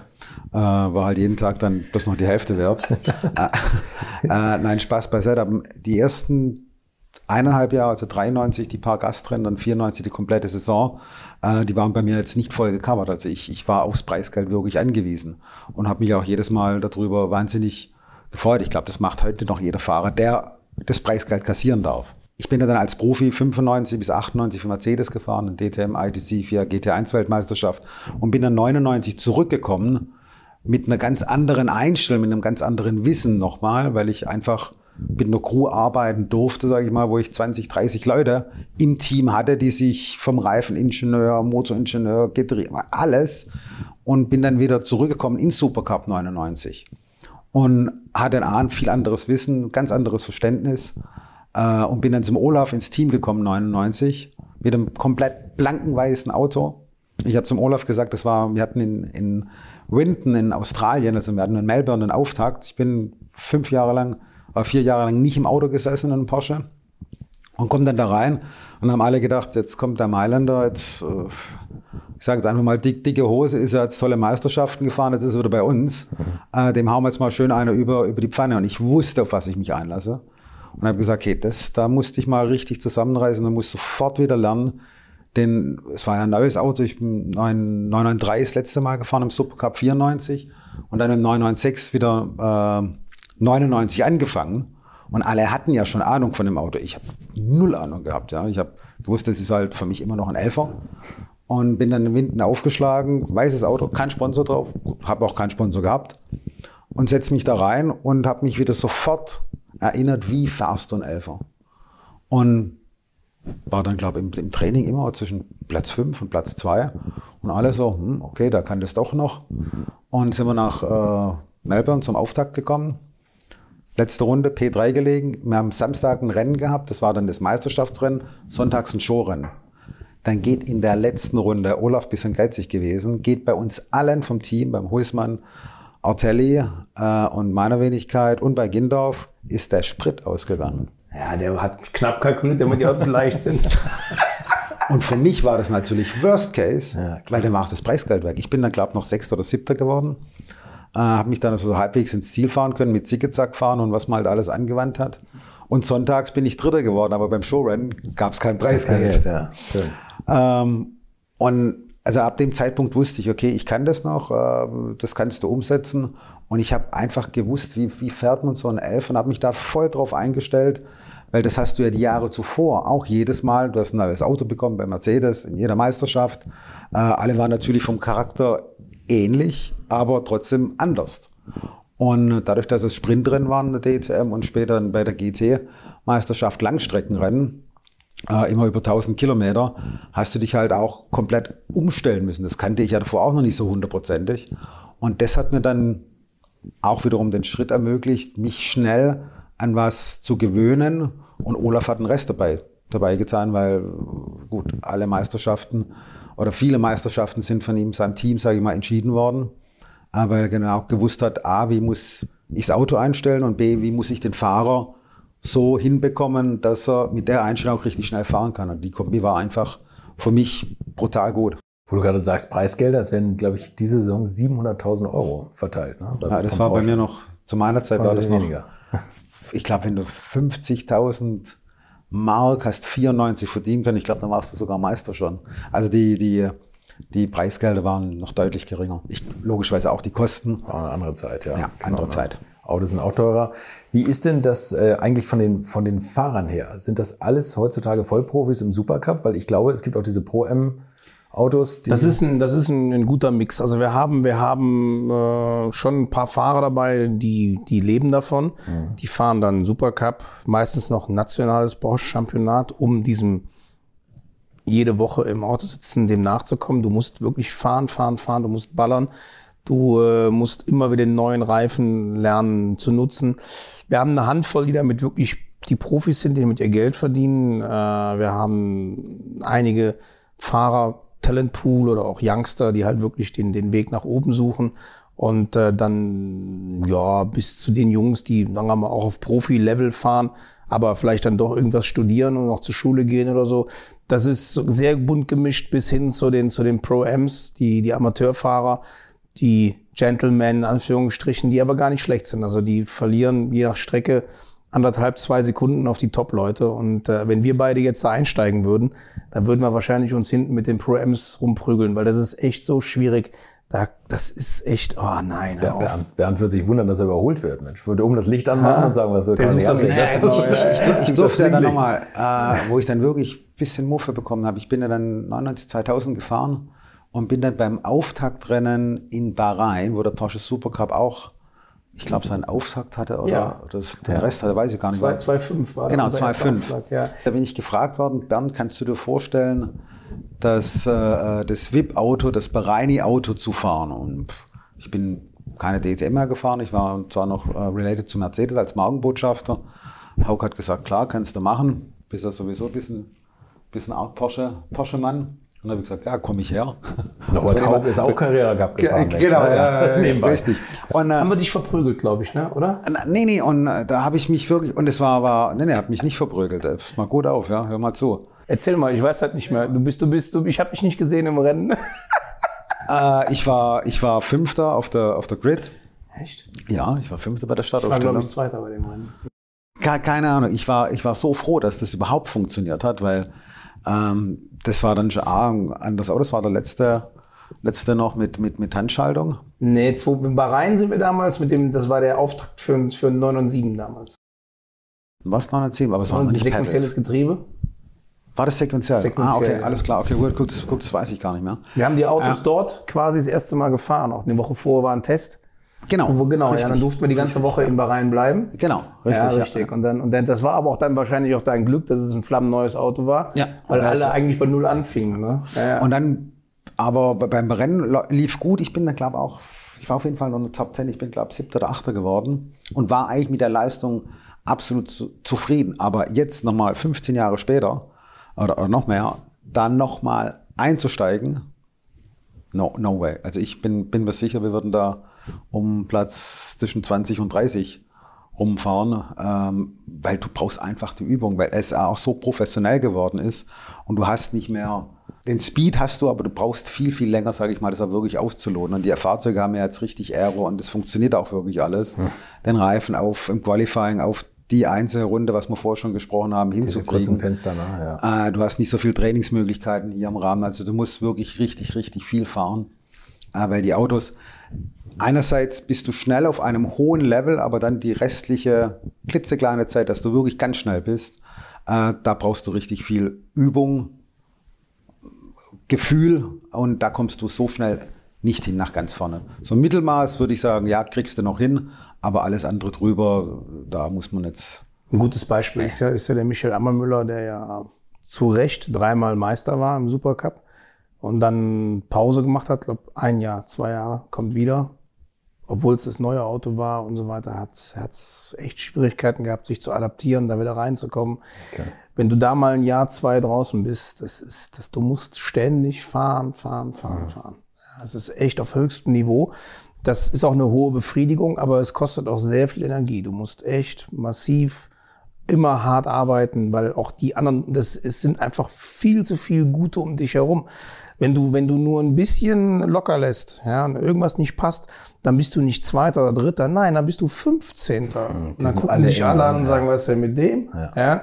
Und das macht die Sache auch so schwer, wo auch sehr viel Druck im Kessel ist. Ich merke das ja auch bei den Fahrern, diese, diese Unzufriedenheit, wenn die Leistung nicht passt, warum auch immer die Leistung nicht passt, dann, äh, dann spürst du auch, dass die dann im Rennen noch schon mal sich beweisen wollen, irgendeine Aktion reiten, auch eine Verzweiflungstat wo du sagst, naja, das ist dem geschuldet, was der jetzt gemacht hat, weil der einfach nicht, nicht die Leistung bringt, die man, die man, die er sich erwartet hat, die man von ihm erwartet. Schwierig, schwierig. Und was noch dazu kommt, die Fahrzeuge sind heute, die neuen Generationen, sind einfach viel, viel fahrbarer. Ah, okay, ja. Ähm, also Hinweis. die Technik, die Engineering und das, das, das spricht, glaube ich, für alle Sportwagen-Serien.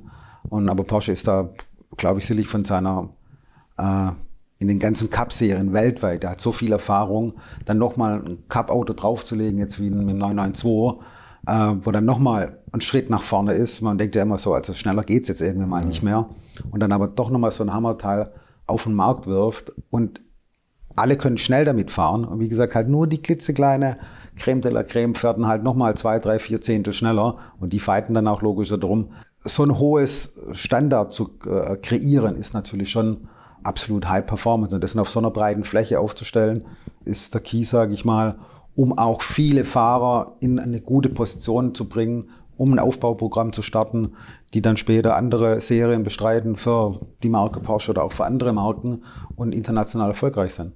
Das ist ein guter Hinweis. Man verliert natürlich keine Zeit mehr beim Schalten, weil du keine Haarschaltung Ja, hast. früher, früher haben wir wirklich, durch, ne? als wir angefangen haben, fahren, ja. 996 war noch ein Sechsgang Haargetriebe. Wir haben pro Saison bestimmt fünf Getriebe aufgearbeitet. Ich weil habe wir haben die- einmal, ein- ich, ich weiß noch, ich bin von Wolfgang Lang 99 äh, kurzfristig noch Carrera Cup gefahren, neben dem Supercup, was natürlich super geil war. sind wir gegeneinander gefahren. Genau, da habe ich ja mal eine Zeit lang die Meisterschaft sogar eingeführt, bis ich dann mal irgendwie ein bisschen Bock gebaut habe. Ja, ich war glaube ich im Salzburgring, aber ich habe in Misano habe ich drei Getriebe verschossen. Ja, ich keine Ahnung, was, was Wolf wieder eingebaut hat. Bei mir jedes Mal, ich weiß es nicht. Ich habe davor noch nie ein Getriebe kaputt gemacht gehabt. Ich bin im freien Training, ich glaube, drei Runden gefahren. Ich kannte Misano null. Im Qualifying bin ich fünf Runden gefahren, bin auf Pole gestanden. Im Rennen gewonnen und in der Auslaufrunde war das nächste Getriebe kaputt. Ja, das war noch Also war der absolute. Lu Lukas Luhr, Lukas Luhr meine ich, wäre Zweiter gewesen, der später die Meisterschaft gewonnen Ja. hat. Das Die war Getriebe waren, waren und vor allen Dingen mit Verschaltung, Du hast ja- man die du hast ja auch Ebene nicht- kommt. Und die Motor Motoren, kaputt, die? Motoren damals, heute auch noch, man muss ja wirklich sagen, ist ja ein Serienmotor. Ne? Der Motor in dem Auto ist ja, ist ja, der jetzt gerade aktuell verbaut ist, ist eins zu eins äh, genau wie wenn du jetzt im PZ Hamburg dir einen GT3 bestellst, ist absolut der identische Motor. Die Motoren sind ja extremst robust. Also Motorschäden haben wir in 30 Jahren eigentlich, wenn es Motorschäden gab, immer mit, immer mit Eigenverschulden, also überhitzt, weil Falsch Kühler kaputt oder dann doch mal radikal überdreht. Aber die Motoren sind eine Bank, die halten, die gehen nicht kaputt. Also wir hatten noch nie Theater mit Motoren. bei uns war, bei mir, wir haben 99 halt damit angefangen, sage ich mal, also wo ich dazugekommen bin, ich habe nie gekuppelt. Genau, Also beim Zurückschalten, beim Zurückschalten, ja, okay, beim okay. Hochschalten, bumm, da ist ein Ja, Ding deswegen so haben, schnell, wir, haben wir auch mit so Schnell getötet. So schnell wir, haben, wir haben nur das. Gas angelupft und dann die Gänge durchgerissen. Und dann, jetzt konnte es aber auch schon mal passieren, dass du, wenn du auf Bodenwellen oder so, dass du dann doch mit dem, mit dem, mit dem Hebel mal dann von drei in vier vielleicht, von drei in zwei.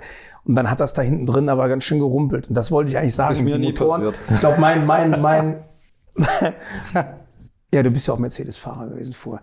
Äh, und, Wir haben also nur am Hebel ziehen müssen. und äh, da habe ich auch einmal meinen Rekord war, glaube ich, bei 10,4 oder so. Ja, Data Recording. Und dann, und dann sind die Jungs hingegangen und haben einen Druckverlust gemacht und äh, war okay. Dann haben die Endoskop reingehalten. Hm, die Ventile, alles ist gerade. Also es sieht gut aus. Okay, wir starten, wir feuern nochmal neu ab. Motor lief immer noch. Ja. Und aber die Motoren waren extrem robust.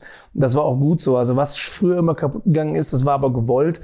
Wenn du dich verschaltet hast, sind die, haben die Kupplungen kaputt gegangen. Die Kupplungen haben sich verdreht. Ja, okay. Die Energie ist nicht zu 100 Prozent in den Motor rein, sondern im Vorfeld hat die Kupplung quasi den Geist aufgegeben und äh, naja, ich muss aber noch eine geile, weil wir auch mal zum Lachen haben wollen. Ne? Ich habe eine super geile Geschichte, sensationell, da lachen wir uns heute noch kaputt drüber, weil du Bahrain angesprochen hast. Bahrain war, war 2005, 6, ich glaube auch 2007, bin mir nicht sicher, war damals immer Saisonauftakt für den Supercup. War ja ein, ein weiter Trip, ne? Die Autos in Flieger da runter und äh, naja, da hat man meistens immer die Woche davor, hatten wir dann äh, zwei Tage die Strecke vor der Formel 1. Das war dann auch unser Saisonauftakttest quasi vom Supercup und dann blieben die Autos dann in der Woche, wurde alles vorbereitet. Ganz nett. Naja, und jetzt hatten wir damals, der komplette Supercup hatte eine, eine, eine Maschine geschartert. Also Porsche hatte ein Flugzeug. War irgendwie eine Condor oder so. Treffpunkt Stuttgart Flughafen. Dann war morgens um 5 Uhr der komplette Terminal voll, nur mit Supercup. Man hat sich den ganzen Winter nicht gesehen. Hallo, wie geht's? Und war mal ganz nett. Und dann sind wir da runtergeflogen, na wunderbar. Und äh, war natürlich eine super lockere Atmosphäre und äh, da war alles easy going ne, in dem Flieger, weil war ja eine große Familie. Selbst die Cockpit-Tür war offen, also der Pilot hatte Spaß, also nix hier mit 9-11 und die Tür ist verschlossen, es war alles take it easy. Naja, und jetzt kommt aber der Burner, ne? eine Woche später, ja, wir sind ja dann da lang geblieben. Wir kommen, wir steigen in der Flug, war genau die gleiche Maschine mit der gleichen Crew, der gleiche Pilot, alles, die gleichen Stewardessen. Es war so ein, so ein Welcome Back, ne? Und alle haben gelacht und so nie war. Ne? Das ist der gleiche, der gleiche Flieger und naja. Und dann, und dann passiert Folgendes. Ich bin so in Reihe 4 gesessen oder so. Und dann, und dann ist einer von, von meiner Mannschaft, unser Ingenieur, der Frank damals, der war, der hat ganz gern geraucht.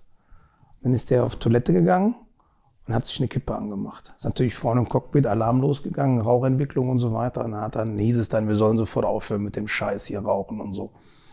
Okay, ich habe ja direkt gewusst, wer es war. So. und dann, naja, ich sag Frank, hör auf. Ne? Ja, okay. Nach einer Stunde ist er wieder rein, hat sich wohl einen Pappbecher mitgenommen und hat gemeint, äh, wenn er sie jetzt anmacht, dann, ne, so, aber es wieder der Alarm losgegangen vorne und dann, und dann habe ich auch mitgekriegt, weil ich konnte ja da reingucken, wie die dann mit den Stewardessen diskutiert haben und so weiter. Und jetzt passiert etwas, was eigentlich undenkbar ist heutzutage. Ja, da sagt auf einmal der Pilot, äh, hallo zusammen, so jetzt, äh, er muss jetzt mal ein Machtwort sprechen, so geht das hier nicht weiter mit der Raucherei. Ja, äh, also er fordert maximale Disziplin und es hätte jetzt schon wieder der Rauchmelder angeschlagen. Er würde aber einen allgemein verträglichen Vorschlag äh, machen. Ab sofort dürfte geraucht werden, aber nur vorne, wo die Stewardess, also direkt hinterm Cockpit, ab da, da würde man eine Raucherzone einrichten, ja. Und also wer rauchen will, soll bitte nach vorne kommen und dann kann er bei den Mädels und hinterm Cockpit kann er sich mal eine anstecken. In dem Moment hast du gehört, wie überall die Gurte aufging. Und dann sind da, keine Ahnung, 50 Leute nach vorne gestürmt und gefühlt hat das Ding einen Sturzflug eingelegt. Die mussten sofort erstmal die Höhenruder, die, die ne, gegenhalten. Und dann war ich da vorne wirklich, ich dachte, ich wäre in einer Kneipe. Das kannst du dir nicht vorstellen. Denn dann wurde da gesoffen, ja, ja, gesoffen und geraucht. Es war herrlich. Und du kennst die auch alle. Und dann hast du ja auch mal ein paar geile Typen bei, auch von den Mechanikern. Und da wurde da Musik angemacht vorne. Ich habe echt gedacht, ich bin hier in irgendeinem Ferienflieger in den 70er Jahren. Sensationell. Dann sind wir dann in Stuttgart gelandet. Da konnten, einige konnten nicht mehr Auto fahren. Aber unfassbar, oder? Geil, herrlich. Oder? Ja. Toll. Ja. Ich habe gestunken, als wenn ich, als wenn ich in der Kneipe gewesen wäre. Wie, wie man es wie man's früher hatte, ne?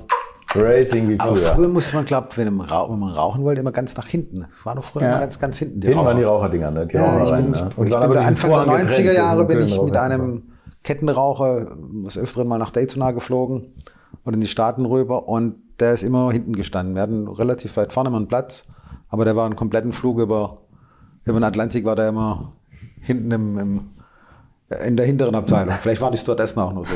Keine ja, Ahnung. Wahrscheinlich, oder? ja. Nee, wir hatten schon ein paar lustige Sachen bei.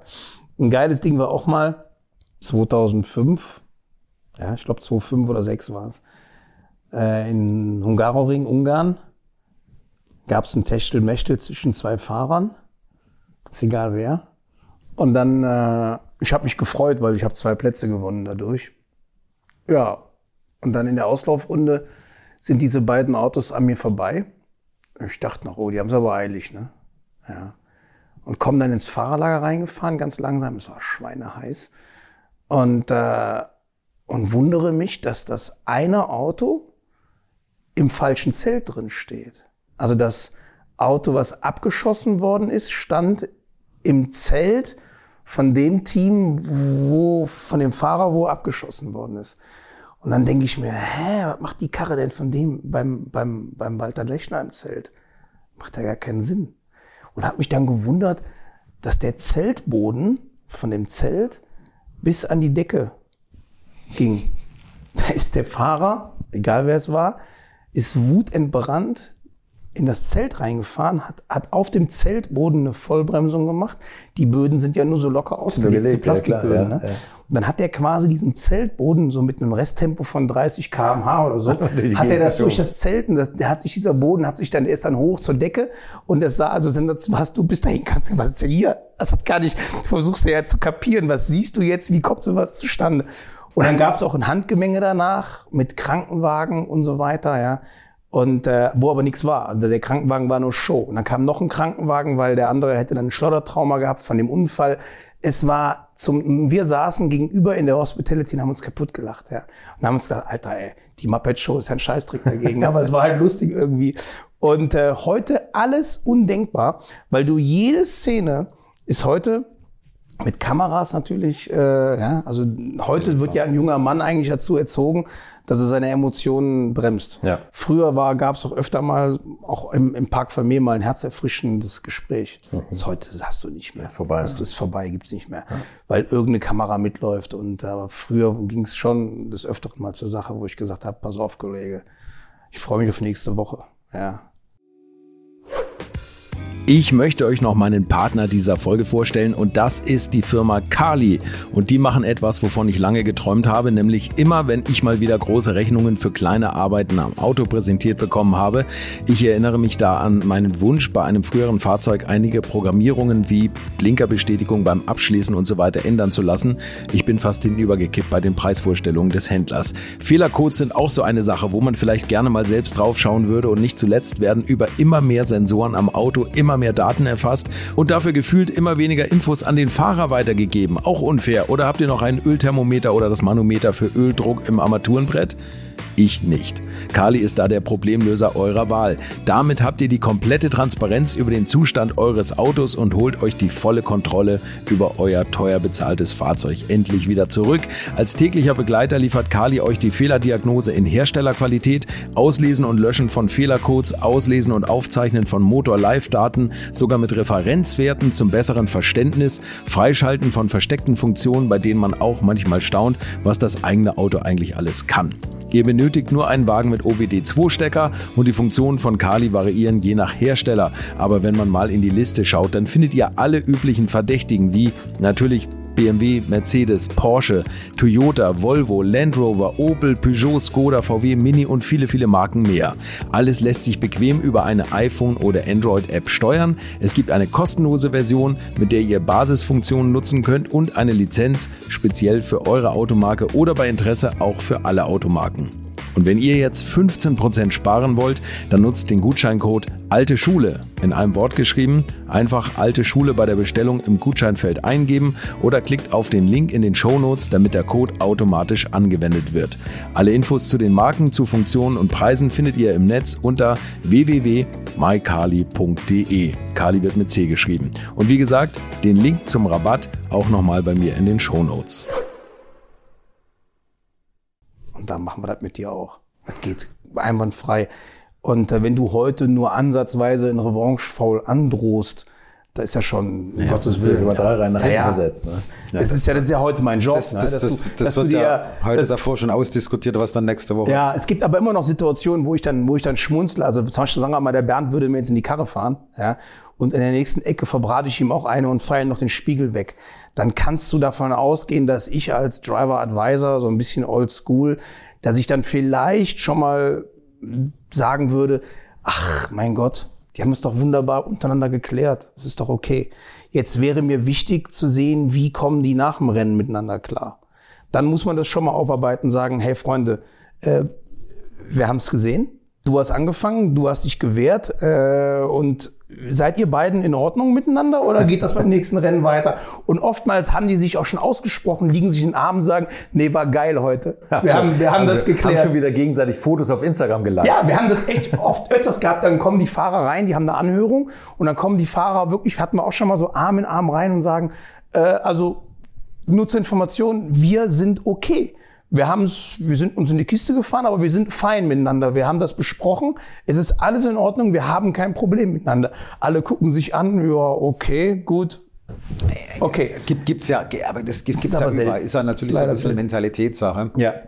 Oder es gibt auch oft äh, Teamchefs, die dann nach dem Rennen äh, wutentbrannt, hast du das gesehen, was da gerade? Ich sag, ja, ich guck's mir an. Ja, also ich bin damit gar nicht einverstanden und äh, ich werde auch gleich den Protest einlegen kommen. Und dann am nächsten Rennen sagt man dann, wo war eigentlich der Protest? Naja, ich habe mir die Bilder nochmal angeguckt und, äh, und dann die Story, die mein Fahrer mir erzählt hat, mit den, mit den Fernsehbildern abgeglichen und äh, ich hab mir, wollte das dann doch Dann nicht. Ich sag, okay, ah, ist schon manchmal lustig. Ne? Ja. Aktuelles Beispiel, Oldschool. Gut, die sind beide jetzt nicht so alt, aber trotzdem äh, ältere Generationen der Formel 1. Äh, Fernando Alonso, Lewis Hamilton letzte Woche in Spa. Äh, sind sich gegenseitig in die Karre gefahren. Lewis hat ein bisschen zu früh reingezogen, hat sich auch direkt entschuldigt. Alonso direkt am Funk natürlich gesagt, der Typ kann nur aus der ersten Reihe starten. ähm, gestern sind sie im Paddock zusammengestanden. Er hat von Lewis eine Kappe bekommen mit Sorry, Fernando. Ähm, und das Ding war geklärt. Ob sie jetzt sich im Arm gelegen sind, das haben wir dahingestellt. Aber sie haben drüber geredet. Die sind ja auch jetzt oldschool bisschen schon. Ja. Und, und, und das Ding ist gegessen. Also genau. da ist jeder so viel Profi und das gibt's heute auch. Das Story- hat's damals schon gegeben. Also das, das ist immer so ein bisschen wiederkehrend. Aber früher waren vielleicht die verbalen Attacken dann doch noch ein bisschen, bisschen, Bisschen heftiger, oder? Bisschen, bisschen heftiger. Ah ja, glaube ich auch. Ich hatte einmal, aber cool, einmal hab ich ich finde sowas toll. Die Story habe ich schon mal erzählt. Äh, Ich hatte, glaube ich, auch mal 2,5 oder so war das am Nürburgring, so 2,6 Supercup. Äh, Dunlop-Kehre unten fährt mir letzte Runde der Uwe Ahlsen in den Karton hinten rein und Auto kommt quer und, und äh, ich hatte auch schon keine Haftung. Meine Räder waren durch. Ich habe die überstresst. Ich habe mit dem Angriff auch gerechnet, habe die Tür schön zugemacht und er gibt mir dann so im Scheitel eine, Auto kommt quer und während es quer kommt, ich hatte schon den zweiten Gang drin, alles war schon bereit zum Rausbeschleunigen. Er gibt mir eine, ne? Und so ein Klassiker. Und dann habe ich ihm im Drift, habe ich ihm einen Stinkefinger gezeigt. ja. Und habe mir geschworen, du kommst nicht, Nicht raus. vor mir ins Ziel. Und habe ihn dann auch dann da hoch zum Michael Schumacher S schön Richtung Wiese und so begleitet und so war alles in Ordnung. und dann und dann im Park Familie total gut. Da kommt er irgendwie zu mir und sagt er, Hammer, geil. Ich sag, war das geil. Ich fahr dir in die Karre und du zeigst mir den Stinkefinger und driftest quer vor mir her. Das muss man auch erstmal können. ja, was ich dann klasse fand, ist, wie er sich darüber gefreut hat, dass ich ihm einen Stinkefinger gezeigt habe. Ja, heute würde es ja schon den unter Umständen, ja schon unter Umständen durch, stellen, allein durch einen Stinkefinger eine Sportstrafe kriegen. Ne? Also hatten wir in den letzten Jahren auch keine, war früher normal, war in der Formel Ja, 1. ja. Ich erinnere Also- mich, Frenzen, Kohltat waren auch so Sachen, wie er ihm so, ne, er dreht ihn weg und er zeigt ihm beim Vorbeifahren noch einen Ich Stinkefinger finde auch oder ein so. bisschen weniger Political Correctness. Ja, mein. Gott. Irgendwie gehört das Wir dazu. müssen machen uns doch nichts vor. Natürlich ist das nicht in Ordnung, aber auch Ja, die Kinder, die aber Kinder wissen, Gott. die wissen, was, was, was das bedeutet. Auch so Schimpfwörter, die mit SCH anfangen. Entscheidend ist, du hast selber Kinder, die sollen es ruhig wissen, was das ist. Sie sollen nur lernen, wann benutzt man es und wann nicht. Das ist das Entscheidende, oder? Ja. das ist doch wichtig, dass wir, dass wir einfach äh, es im passenden Moment. Und ich finde, das ist ein passender Moment. Wenn mir einer in die Karre fährt, dann ist das für mich ein passender Ist das Moment. richtig? Jawohl. Apropos passender Moment, Mensch, ich bin ganz stolz, dass ich euch beiden hier anderthalb Stunden belämmern darf an einem Rennwochenende, wo wo ihr ja wirklich auf glühenden Kohlen eigentlich sitzt. Wie geht's jetzt bei dir weiter? Wir haben jetzt Freitagmittag vor so einem Rennen. Was machst du jetzt noch? Du fährst noch die Strecke in Ruhe ab, um sie zu trainieren, ne? Äh, habe ich schon, habe ich schon. Ich, ich schaue übrigens nicht immer hier zum Fenster raus von deinem wunderschönen Zimmer hier oben, äh, weil, weil mich das langweilt, was Christian sagt. Ich finde es nur erstaunlich, dass es so viele Holländer gibt. Unfassbar, oder? Die- die Schlange ein am Strom an orange gekleideten Menschen, die alle zur Strecke laufen. ne? Das sehe ich schon den ganzen Morgen. Ich ja. bin total geflasht. Nee, Ja. Also, A, ich, ich gehe jetzt rüber ins Fahrerlager und schaue mir wirklich mal an, wie viele Menschen da in einem Stadion drin sitzen, weil wir kennen die Rennstrecke seit pff, 30 Jahren, Hm. äh, gefühlt, wenn nicht sogar noch länger. Und das ist wirklich jetzt hier ein Rekordwochenende und also was Besonderes, muss man wirklich sagen, auch, auch, für, auch für mich jetzt, weil ich in der Formel 1 seit 23 Jahren unterwegs bin.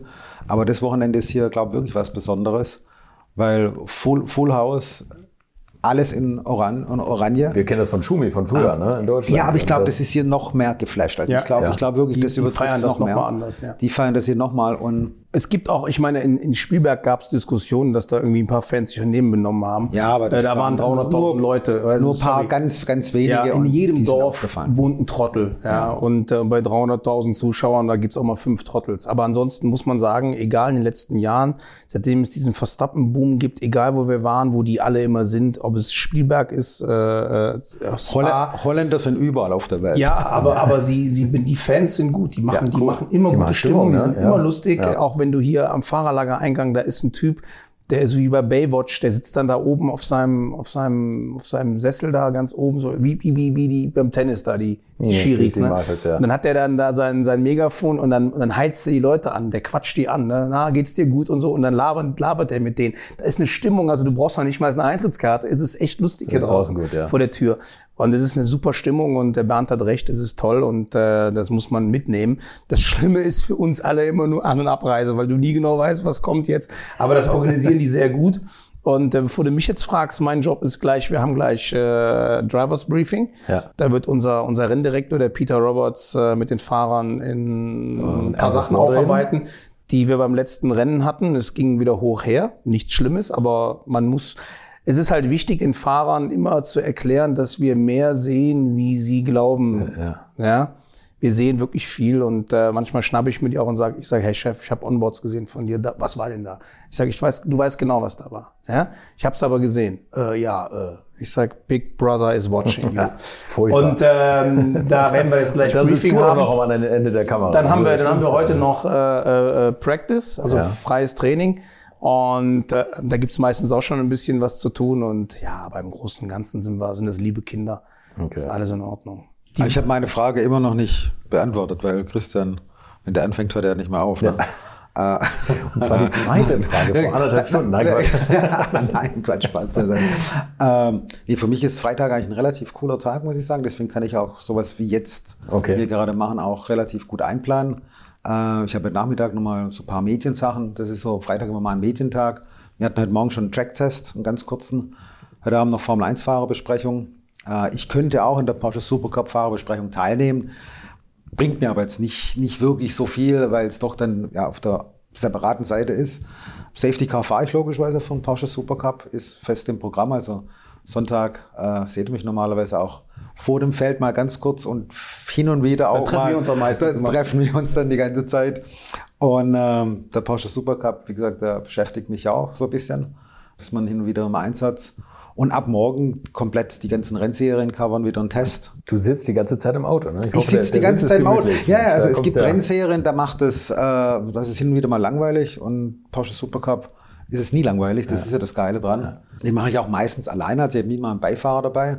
Da bist du dann voll fokussiert, hörst Peter in der Rennleitung. Ich könnte theoretisch auch mit dir, du sitzt ja auch drin, Mhm. äh, mit dir auch reden, aber da ist ein Deputy nebendran und mit dem kontaktiere ich dann. Der hält mich auf dem Laufenden. Ich gucke das Rennen an im Fahrzeug. Hast hab du auf einen dem Monitor. Monitor? Ja, ja, klar. Okay, ja. Äh, Monitor, GPS-Mapping, alles, alles vorhanden, was ich brauche, um die wichtigen Informationen zu bekommen, die ich erstmal abdecken muss. Aber das Go äh, macht dann die Rennleitung und da hörst du hin. Klar, logischerweise den Supercup verfolgen und dann äh, sonntags arbeitet man halt alle Rennserien ab vom Formel 2, äh, Formel 3, Formel 2, Porsche Supercup, Primetime sage ich fast mal direkt vor dem Drivers Parade in der Formel 1 und dann nachmittags nochmal das Formel 1 Rennen und dann ist für mich schnell nach Stuttgart zurückfliegen und dann glücklicherweise oder sehr häufig treffe ich dann die Porsche Crew auch wieder, also zumindest die in Stuttgart ihren Homeplace haben und äh, ja, ist immer ganz, ganz gut. Also man Also ist Ber- Bernd trotz, ist oft bei uns im Fahrerlager. Also ne, das ist ja, man also schon nach, sagen, immer nach, nach, dra- nach 30 Jahren, ja. Ich, äh, ich fahre jetzt 35 Jahre wahrscheinlich, bin ich mit Porsche schon rumgefahren, das erste Mal. Und man, ist, man fühlt sich immer noch als ein Teil der Familie. Und ähm, deshalb bin ich auch heute hier und kann von damals erzählen. Und ich hoffe, das ist noch viele Jahre so, weil es ist einfach schön. Und äh, als, als Rennfahrer oder als Autoliebhaber, was, was ich auch bin, und 911er, wenn es geht und 911 in der Garage zu haben, ist schon richtig cool. Ja. Und ich schaue die ganze Zeit, schiele ich ganz neidisch auf deinen, auf deinen Pass, den du umhängen hast. Pit Lane All Times 2022. Ich glaube, das ist der, der, die wertvollste Eintrittskarte, die man in der Formel 1 haben kann. Ja, ich, hat, ich, hat sie ja, auch. ich kann nicht ganz mithalten. ich habe hast hab, nur Porsche äh, ich hab. Paddock, Pa Paddock, ja. aber mit, mit der Ergänzung, dass ich in die Rennleitung rein darf. Okay, okay, ist auch Nein, nicht schlecht. also das ist so ein Ticket, äh, klar, man muss in alle Arbeitsbereiche souverän sein, ein Arbeitsbereich muss. Ähm, das ist eigentlich Beibrot, man muss halt ganz einfach die Locations abdecken können, wo man hin muss, weil sonst kannst du deinen, deinen Job nicht machen. du sitzt ganz vorne im wahrsten Sinne des Wortes. Aber ganz ehrlich, ich, äh, ich gehe, obwohl ich es kann, mit der Karte komme ich auch mehr oder weniger überall hin. Ähm, aber ich gehe eigentlich nie ins Formel 1 Fahrerlager, muss ich ganz ehrlich sagen. Ich fühle mich bei uns im, im Supercup Fahrerlager pudelwohl. Ich habe also ich würde höchstens hochkommen, um dir einen Kaffee zu trinken. Oh, aber ansonsten habe ich, ich habe da oben nichts Und verloren. Sebastian Vettel für die nächste Saison. Ja, den abzuwerben. kenne ich auch, aber, aber mit dem, dem würde ich auch einen Kaffee trinken. Aber, aber ich hätte jetzt keinen Bedarf, da oben hinzuwollen, hinzumüssen. Ich bin da, wo ich bin, fühle ich mich sehr wohl. Da ist es lustig. Ich habe gute Leute um mich rum, das richtige Produkt, geile Autos. Ich meine, alleine schon, hey, wenn bei uns die Dinger angeworfen werden im Fahrerlager, weil wir vorfahren zum Grid, ja.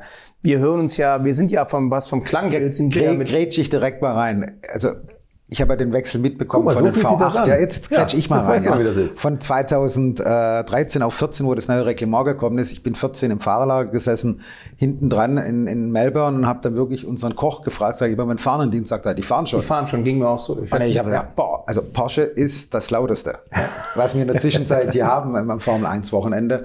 Und das laut kann ja immer schön und auch nicht schön sein, ja. Ah, so ein Sechszylinder-Boxer. man er, erkennt sofort, sage ich mal, das ist der Porsche Super. 9000 Perfekt. Umdrehungen, der Alles Motor, der sehr schreit, der brüllt, es ist ein brüllt, Traum, ja. ja. es ist einfach richtig, man darf es mal sagen, Entschuldigung, es ist geil.